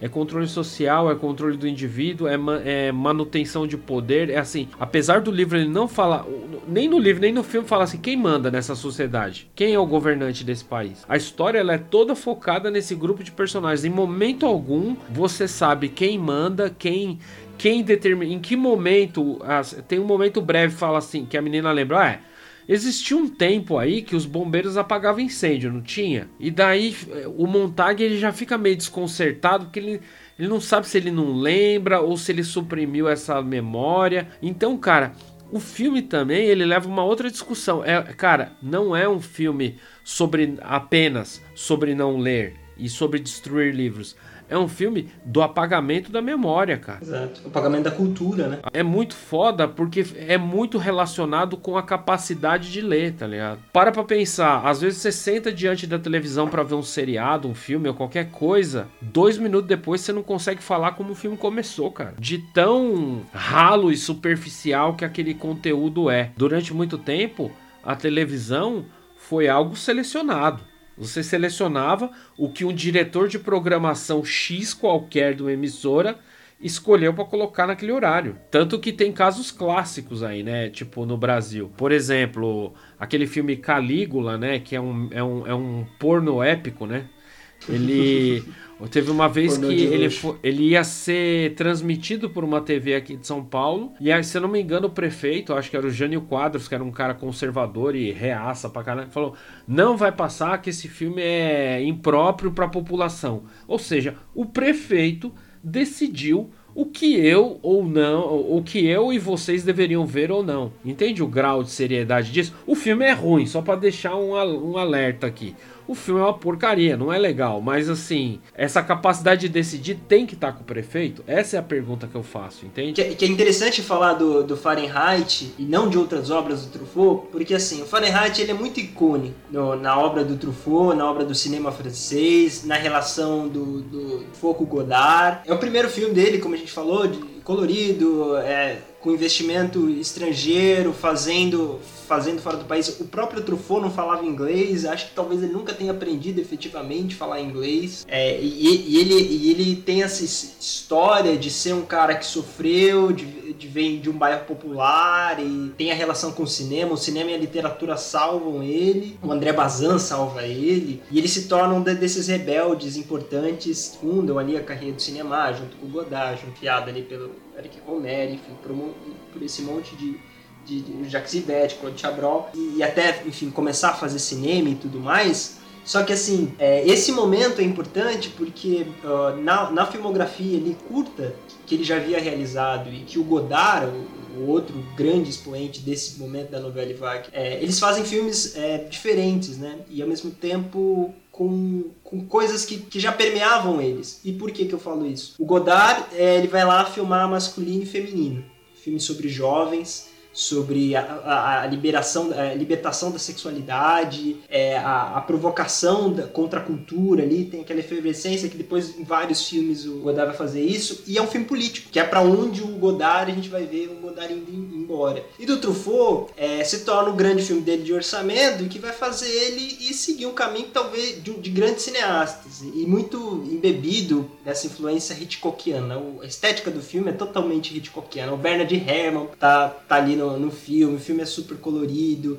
tem, tem, tem aquela, aquela é, típico, típica cena de vértigo, tem algumas coisas meio malucas, é muito Hitchcockiano, é, é esse ano que ele, ele lança né, a entrevista com o Rock, né, que ele escreve, mas assim, eu digo é, novamente que é importante porque assim, eles começam a seguir caminhos diferentes é, um num viés político, um cara que é burguês, social, é um, é um cara da alta sociedade, culto pra caramba, que era o Godard, e começa a ir pro, fazer um cinema político, um cinema de extrema esquerda, digamos assim. E o Truffaut, um cara popular, começa a enveredar para alcançar o mais alto do cinema, alcançar as produções e tudo mais, e, e, começa a fazer aquilo ali. E eles vão se juntar dois anos depois, que é justamente no, nisso que a gente está discutindo, que é a questão do boicote ao cinema, do boicote boicote à cultura ali com Charles de Gaulle, presidindo a França, com o fechamento da Cinemateca, a expulsão do Henrique Langlois, que é o Henri Langlois, que era o responsável da Cinemateca, é, a queima de certos arquivos ali, e aí a luta explode no maio de 68 com, com os franceses ali lutando, é, explode três, alguns meses antes, né, com, com eles tentando é, reaver o, Henri Langlois na direção da Cinemateca Francesa. E, esse cara é extremamente importante justamente para essa reabertura pós-guerra do cinema, de trazer de cinema de tudo quanto é lugar. O cinema para a França é uma é, nesse momento é uma religião, né? É uma, é, é, é, é um momento em que, que todo mundo vai ali, as revistas, as críticas, é, os festivais, tudo ali é, deixa uma coisa efervescente. E é algo que, na verdade, a gente viu, vê hoje, né? Essa, essa provocação de uma presidência militarizada, é, contra a cultura, é, controlando os filmes. O descaso com os acervos, né, que redunda no, no, incêndio da Cinemateca. Na queima, é, ironicamente, na queima de arquivos importantes, né, na, na queima da memória do, do, país, né. Ou seja, é um filme que dialoga bastante com isso, porque apesar desse momento ele, eles fazerem filmes diferentes, depois eles se encontram, eles se reúnem para defender essa, para defender a memória, né, seja do cinema, seja da literatura, porque todo mundo, todas artes ali estavam sofrendo um boicote nesse período. E agora, quase 50 anos depois, a gente, vários lugares, mas em especial aqui, a gente vê algo muito parecido com o mesmo retrato, né? E, e, que na verdade acontecia no próprio país aqui, né? No nosso próprio país, há 50 anos atrás, com o boicote aos filmes do Glauber Rocha, aos filmes do, do, de outros cineastas, as artes, né? Enfim, todo o advento aí do, do regime militar do golpe. e, e o que a gente vem passando nesses últimos 3, 4, 5 anos, enfim, todo, toda essa revolta, essa, esse boicote às universidades, à cultura, à juventude. Mas diferente de lá, a gente talvez dificilmente tenha uma juventude tão combativa, né, fazer cara? um maio de 68 ou alguma coisa assim, uma greve, os estudantes que Sim. são outros tempos e, e, acho que essa alienação que aparece no filme, né, no Fahrenheit, aparece no livro, é, ela acontece, né? Que o Igor estava falando, que nem vocês, você estava falando, Marcelo, é extensão, vira extensão, vira nossa família, né? É a mãe, nossa mãe que liga lá a televisão para lavar a louça. E é engraçado que tem um abismo de diferença e de significado entre o que é conhecimento, informação e entretenimento. Por mais que essas palavras elas estejam muito próximas, elas não têm o mesmo significado, né, cara?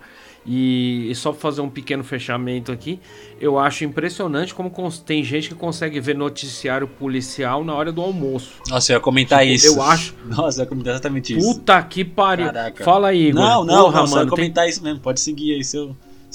Não, cara, é, é, é isso, assim, como alguém consegue, sei lá, ver o Datena batendo um almoço, cara. Tipo, não sei como a pessoa não bota pra fora a comida, entendeu? Uma coisa mais carniceira impossível. É melhor ver o Neto falando de futebol.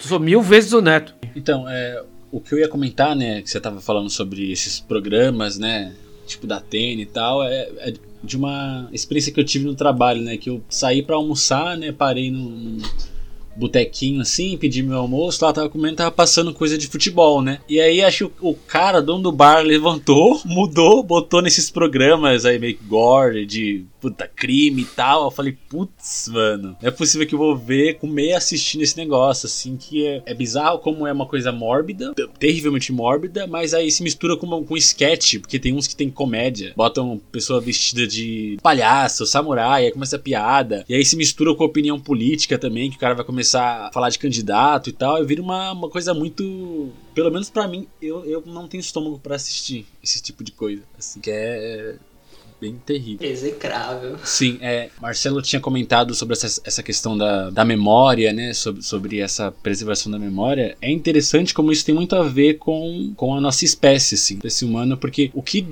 diferencia a gente de outros animais e obviamente existem várias coisas, mas a, a capacidade, a, a, habilidade mais importante é de transmitir conhecimento, transmitir conhecimento e a experiência que você teve. Então, sei lá, a gente tá na savana africana e aí eu vejo um cara comendo uma coisa que ele não devia, ele morre e eu falo, putz, eu não vou comer e vou falar pra galera não comer também. Só que aí tem uma, tem uma virada na história, né? Não sei se eu, se eu talvez seja certo, né? Que é quando começa de fato a história, que quando inventou esse... Marcelo corrige qualquer coisa. É, que é quando. Porque assim, pelo que eu sei, tem a pré-história, né? E a história normal começa quando inventou a escrita. É isso, Marcelo? É isso mesmo?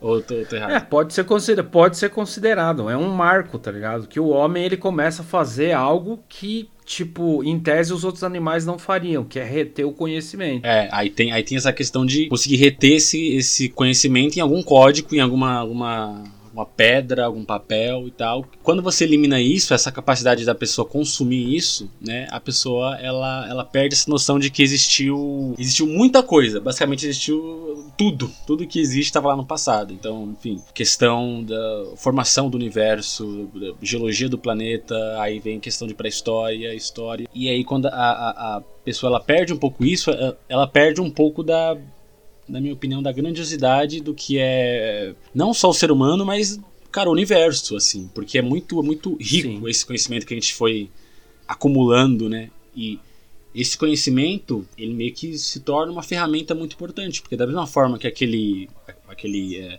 homem da caverna não morreu porque viu o outro morrendo comendo aquilo, né? A gente consegue usar esse conhecimento para não, pra não repetir, né? Para olhar e falar, cara, já fizeram isso no passado e estimular a gente para outro caminho. Estimular a gente criar uma coisa, uma coisa nova, né? Porque isso está se repetindo. E aí quando você desvalida, né, a, a, a, ciência ou os livros ou quem produz, né, esses conhecimentos, aí você tá, você vai repetir uma coisa, você vai comer aquela coisa que você não devia comer e vai, aí vai para vala e já era. Cara, eu acho muito louco, porque isso aí, ele é, tem uma coisa dialética nessa situação que está falando, e que conversa muito com, com essas duas obras, com o livro e com o filme, que é essa relação entre o, o escrever, a capacidade de ler, a retenção da memória e o esquecimento. Tem uma relação dialética entre essas quatro partes, assim.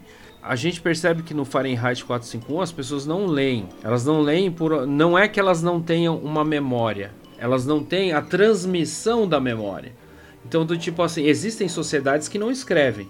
Existem sociedades ágrafas, né, que a gente diz. Sei lá, tem tribos na África Central que viveram e existiram séculos sem escrever. Mas qual que é o lance? Tinha o griot.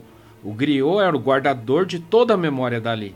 Então ele era o cara da tribo responsável de saber, olha, a gente desceu a montanha, no ano tal a gente montou a nossa tribo aqui, teve uma enchente, teve uma seca, fulano de tal foi o herói na batalha contra tal povo. Esse cara, entende? Tipo, esse cara é o livro dessas sociedades. Quando a gente elimina o livro, quando a gente elimina a escrita, a gente elimina a memória, como você está falando. E é um negócio terrível, cara, porque a partir do momento que você tira a memória de um povo, esse povo ele vira um monte de marionetes que você pode colocar para fazer o que você quiser, entendeu? E é por e assim a gente pode até fazer uma uma análise assim, pô, tem três afrodescendentes aqui, posso falar isso tranquilamente. Se é, quantas, sabe, você vê essas famílias quatrocentonas paulistas, todas elas sabem dizer até a idade média de onde eles vieram. Vários de nós conseguem chegar até os avós e só. E isso é importante demais para a gente pensar nessa nessa questão memória e esquecimento, essa duplinha, memória e esquecimento. Porque as, as é, determinadas coisas elas são esquecidas politicamente. Politicamente direcionadas a serem esquecidas, entendeu? No filme aparecem muitos questionamentos sobre essa coisa da lembrança. Tem muito questionamento, tipo a mulher do Montag, ah, não lembro de tal coisa.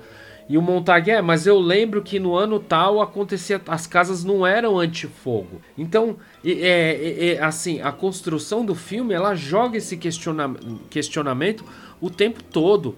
É, o livro, ele é o assim, e pensando no, tanto no livro quanto no filme, o livro, cara, é o, ele é o artefato primordial da memória. Tipo assim, porque as pessoas, é, que nem o Igor falou, por que não comer tal planta? Porque se morre.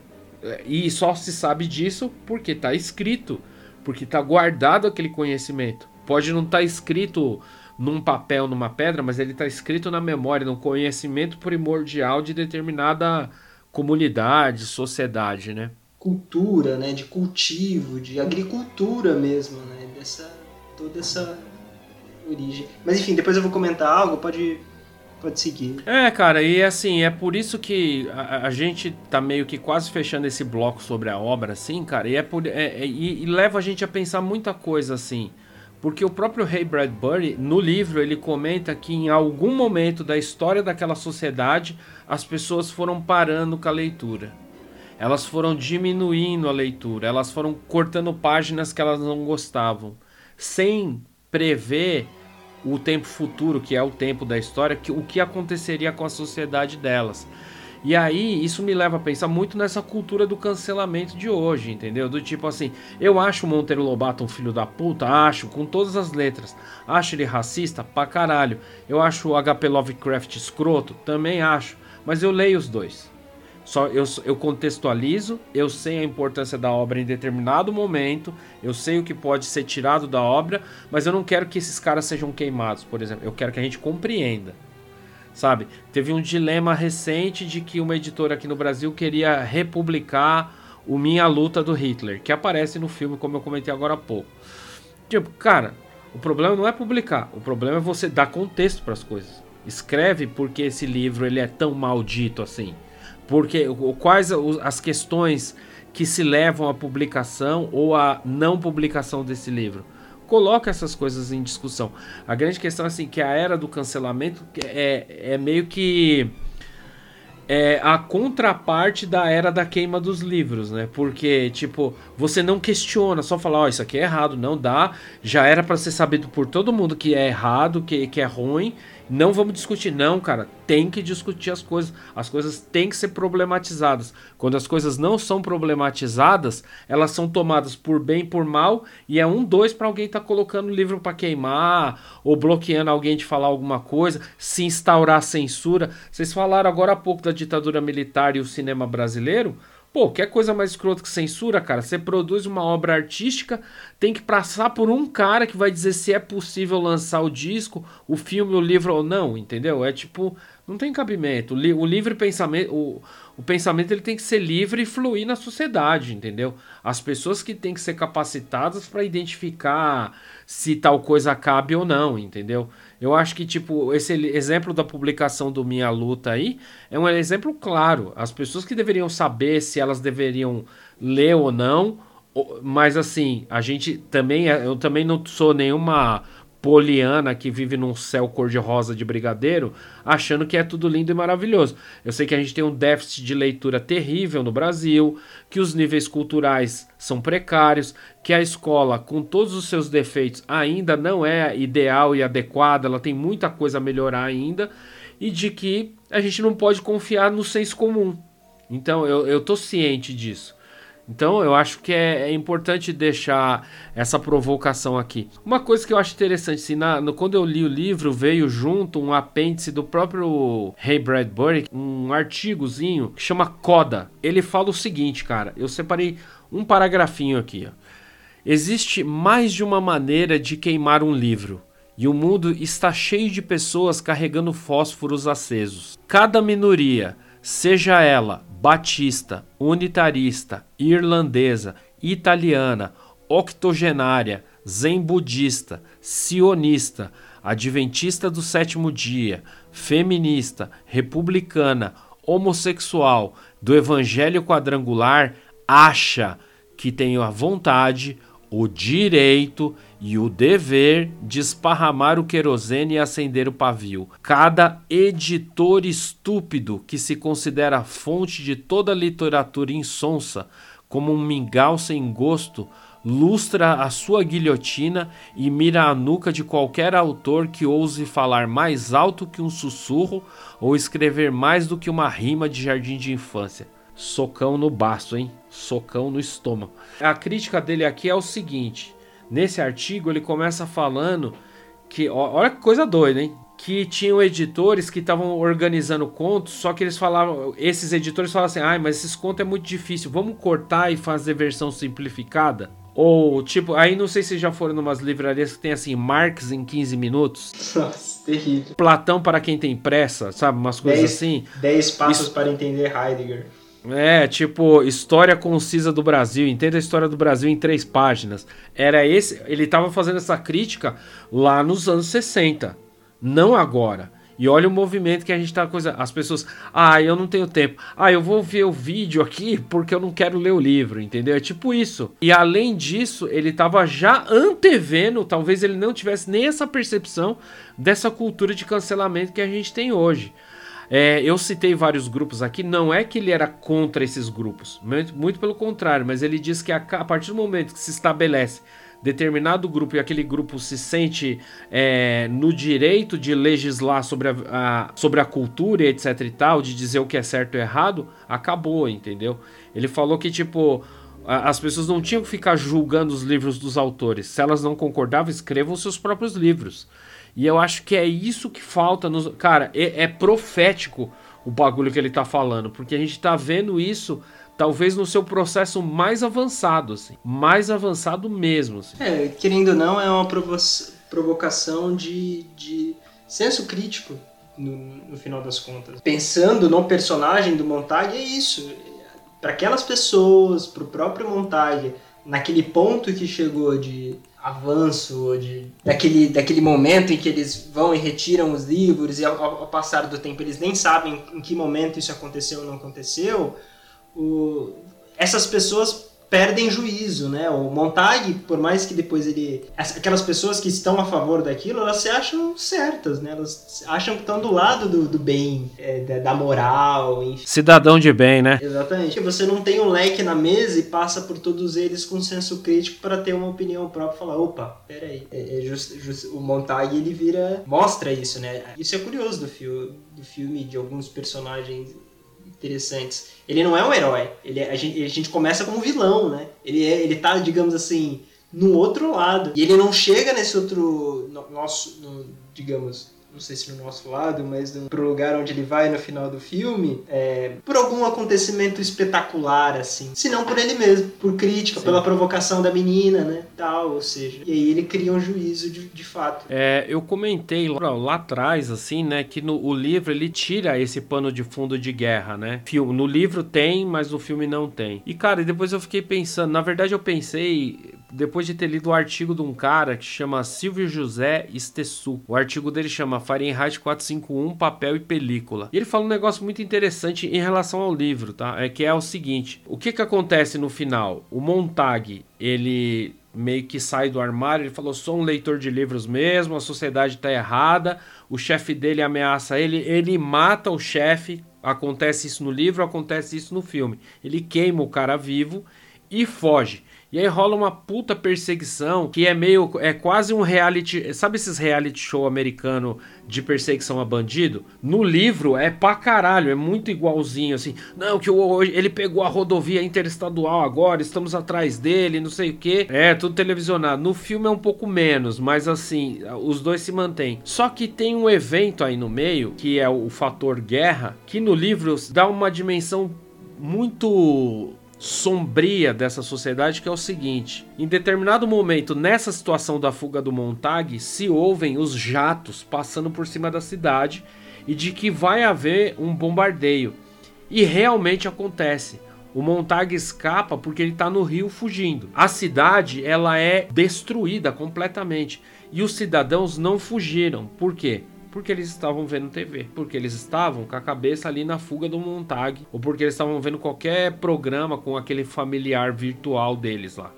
Ou seja, eu acho que o livro ele trabalha essa coisa da, da alienação de uma maneira espetacular, assim, cara, porque é aquela velha situação, bicho, se você não estiver atento, se você não estiver crítico, você vai ser engolido pela história. Simples assim. E é de fato o que acontece.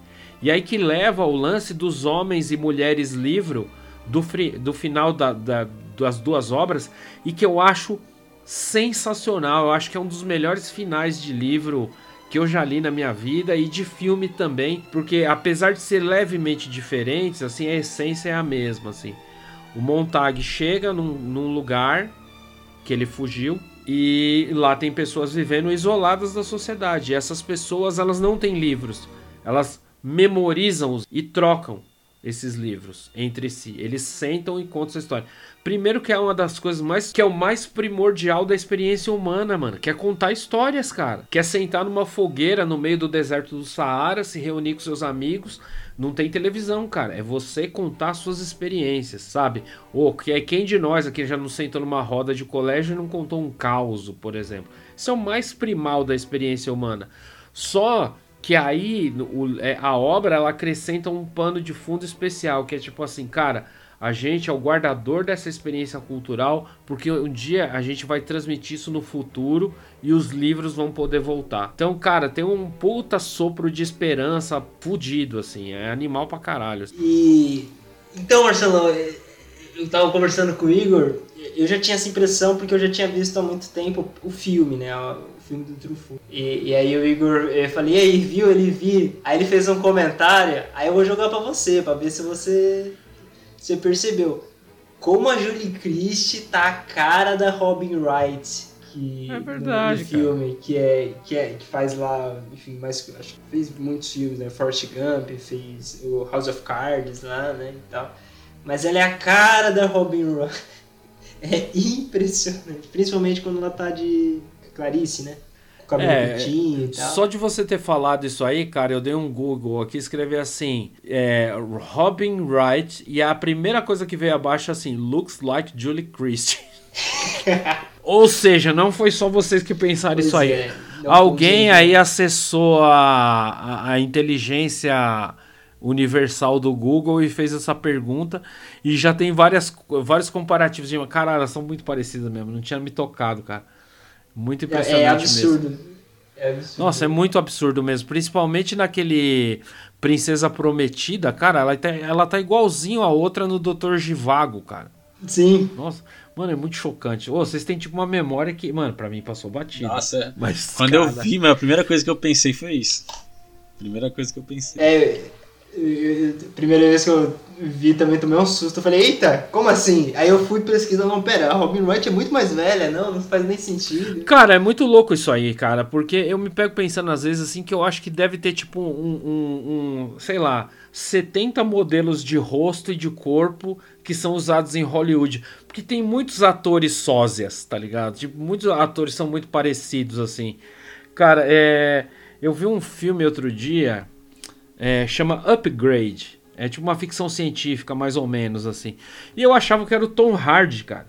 O ator principal. Ah, não é, cara. cara que é igual ele, né? Mano, é um cara que é, igual, é igualzinho ele, assim. Igualzinho. Eu só estranhei por causa que o Tom Hardy não sabe falar, né? Não sei se vocês repararam, ele não sabe falar. Ele só grunhe, né? E o outro cara falava mesmo, usava palavras no sentido formal, o... assim. Pra você ter uma ideia, acho que no, no, caso do no caso dele eu acho que ele ia fazer aquele esquadrão suicida o Tom Hardy aí ele não fez não fechou o contrato e esse cara substituiu ele é o bom de ter atores parecidos é isso né cara tipo tem um outro ator, o, o Henry Cavill, aí tem um outro dia eu tava vendo uma série aqui em casa, tinha um ator, eu falei, nossa, é o Henry Cavill. Não, não era, cara, é um cara igual ele, assim. É que, assim, Todo mundo fala, faz muito piadinha escrota e estereotipada de japonês, mas esse tipo caucasiano, branco e eventualmente loiro é tipo um caminhão de melancia, cara. É tudo igual com esses caras aí. tipo, mano. É, enfim, né? Piadinhas à parte. É, eu, eu acho que o. Que da Ásia para lá, eles devem fazer as mesmas piadas sobre os ocidentais. Com certeza, tenho plena certeza disso aí. Vocês são todos iguais. Vocês são todos iguais, né, cara? Mas é isso, cara. Bom, cara, eu acho que com isso a gente consegue finalizar o bloco 2, que é o, obra, o bloco sobre a obra. Eu acho que a gente abordou uns pontos bem interessantes, a discussão foi bem legal. E a gente vai passar para o bloco 3, que é um bloquinho de fechamento, falando do impacto, da importância, a influência da obra, assim, onde a gente, onde a gente vê um pouco de Fahrenheit 451 hoje em dia, né? Bom, vamos lá.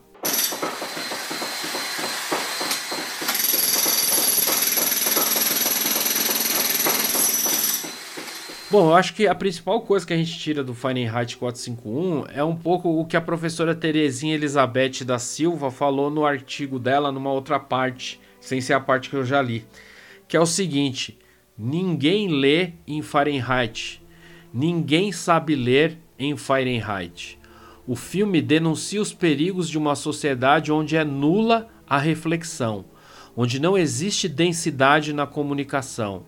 Mais grave que a proibição e a inexistência de livros é a ausência de comunicação, de interação entre os membros da sociedade e o domínio da máquina televisiva. Em Fahrenheit, as pessoas não leem porque os livros são proibidos. Mas qual seria o índice de leitura caso a proibição não existisse? Que importância teria a leitura para aquela sociedade? Que importância tem efetivamente a leitura em nossa sociedade? A tensão entre texto e imagem, ou entre livro e televisão, apresentada no filme, é uma realidade em nossa sociedade. A televisão, como principal meio de difusão de informação e lazer, engole todas as outras formas de transmissão do conhecimento. Lemos cada vez menos. E aí, vocês, concordam com a mina aí ou não? Silêncio tétrico, hein? É, com é quem, quem cala consente? Quem cala consente, hein? Obrigado pela opinião de vocês. Valeu, vamos passar para a próxima. Deixa o Igor falar aí. Não sei se hoje é, é, é, as pessoas não leem. Eu acho que elas leem coisas. É, é, é, livros com informações que, tipo assim, agradam elas, né? Então, por exemplo, né, a gente tem esse contexto onde o livro é proibido tal eu acho que hoje as pessoas elas vão ler. Um, como é que eu posso falar? Por exemplo, uh, questão de fake Uma news. leitura. Questão, por exemplo, de uma fake leitura news. Funcio, funcional, uma leitura funcional, não, não, é isso eu digo, eu digo, por exemplo, uh, uh, as pessoas elas vão um, separar, né? questões ideológicas e vão começar a ler coisas que vão só fomentar aquilo que, aquilo que elas acreditam, mesmo sendo fake news ou não, real ou não, o que importa é que aquilo faz a manutenção do que ela acredita, né? E eu acho que hoje é isso, hoje acho que tem muita pessoa que lê, eu vejo no metrô, mano, eu ando, vejo pessoa lendo coisas e falo, caraca, isso aí é, é meio problemático isso aí que você tá lendo, né? Enfim, a gente... Caralho, você, você, você, ô Igão, você colocou um bagulho que eu não tinha pensado, cara. A gente tá entrando no estágio posterior a desse controle, entendeu? No qual nós mesmos fazemos a manutenção do controle, tá ligado? É, então, é que... do tipo assim, eu só leio o que eu quero ler, o que eu concordo. Tipo, assim, o que o meu, a minha bolha, o meu núcleo de amigos aceita.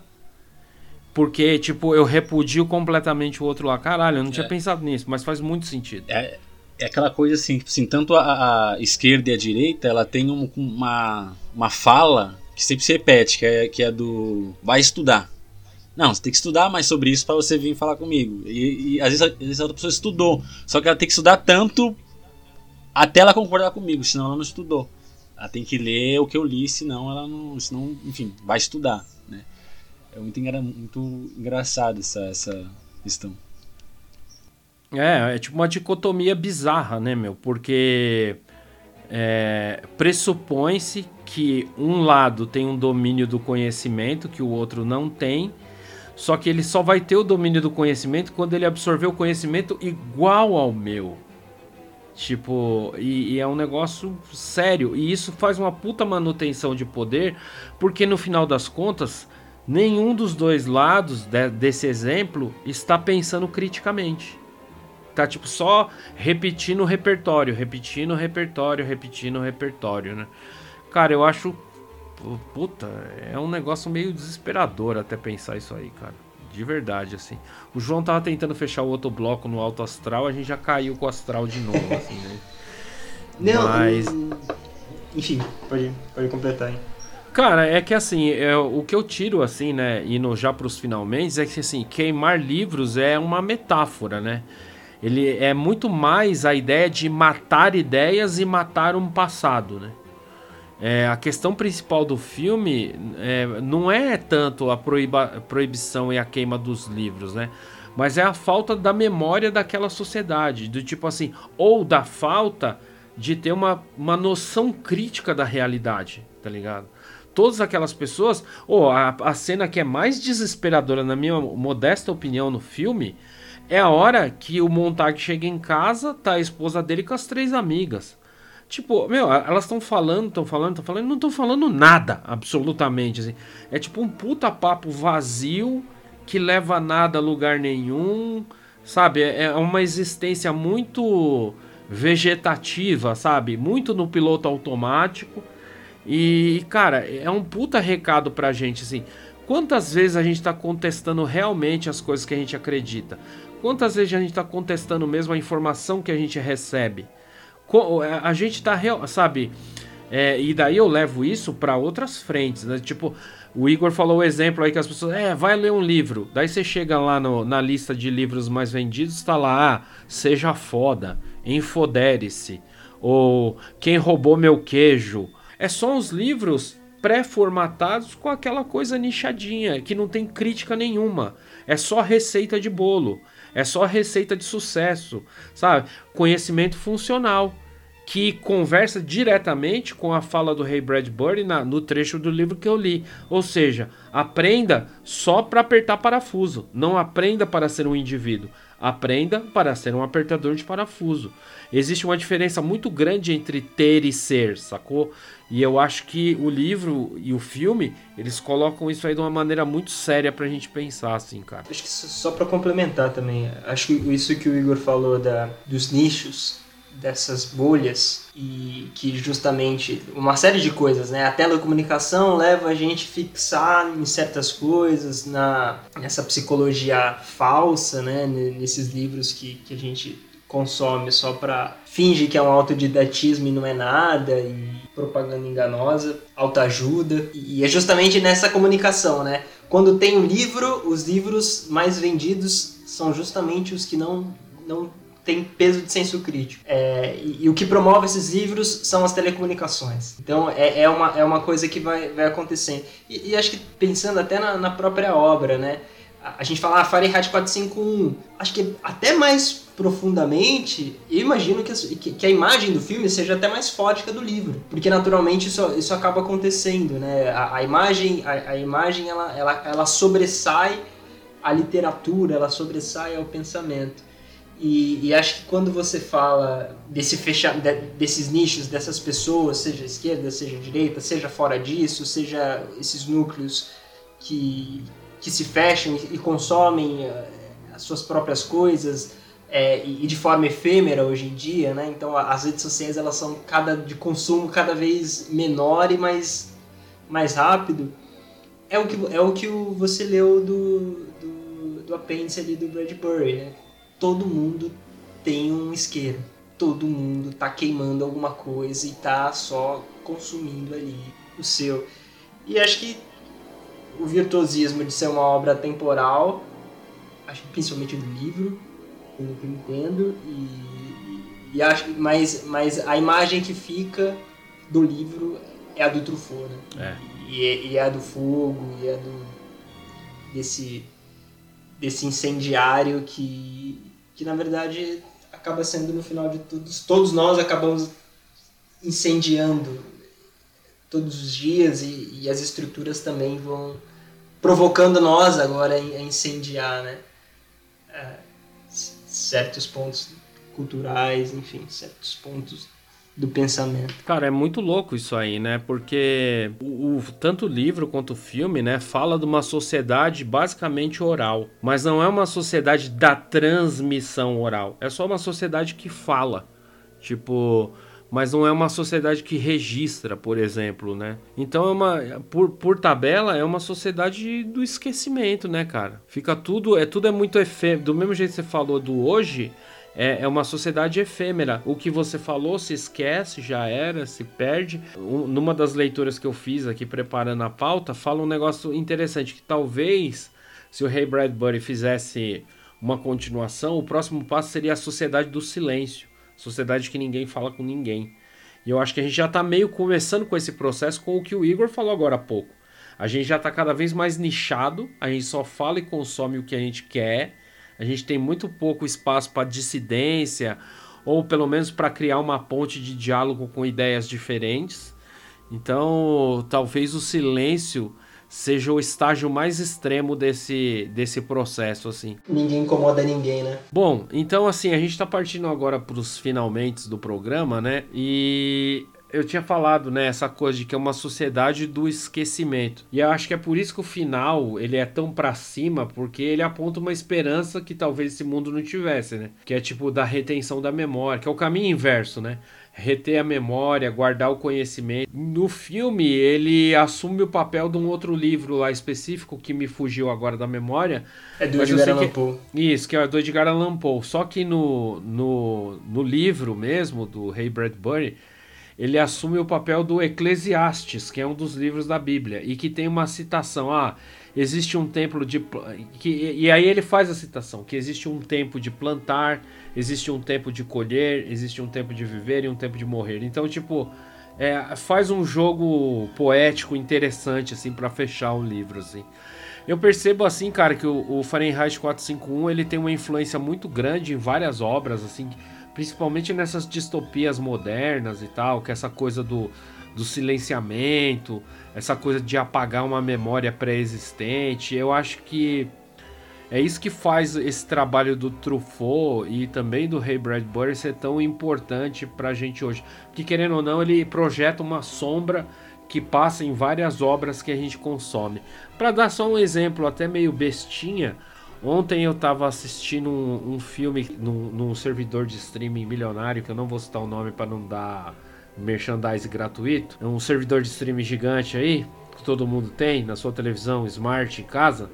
E tem um filme lá que chama A Livraria, que tem a seguinte premissa assim, é uma senhora viúva, o marido dela morreu ali na Segunda Guerra Mundial, uma senhora inglesa, ela vai para uma cidade zica litorânea aí, um, um, um, vilarejo meio cagadinho na, na costa da Inglaterra. É um lugarzinho que tem ali a sua vida pueril, campestre e tal, e ela decide ter uma livraria. Só que o povo ali é meio conservador, meio quadrado, e fica todo mundo desaconselhando ela a ter. E daí tem uma disputa de poder entre ela e uma, uma outra personagem local. Dos embates interessantes do livro é que tem um morador mais antigo recluso que ela faz amizade.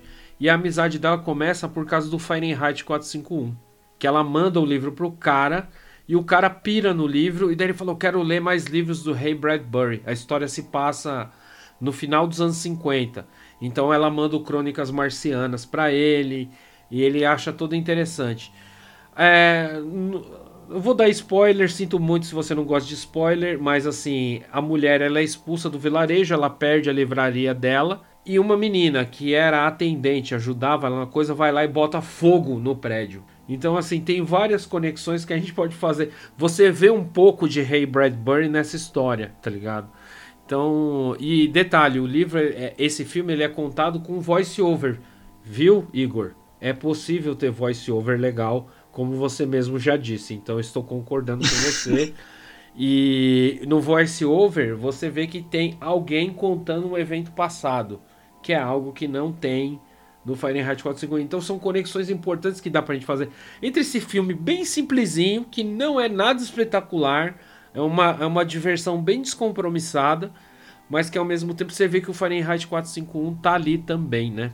Eu queria agradecer aí a presença do Igor e do João, que, pô, abrilhantaram esse programa, trouxeram conhecimento, trouxeram discussões importantes.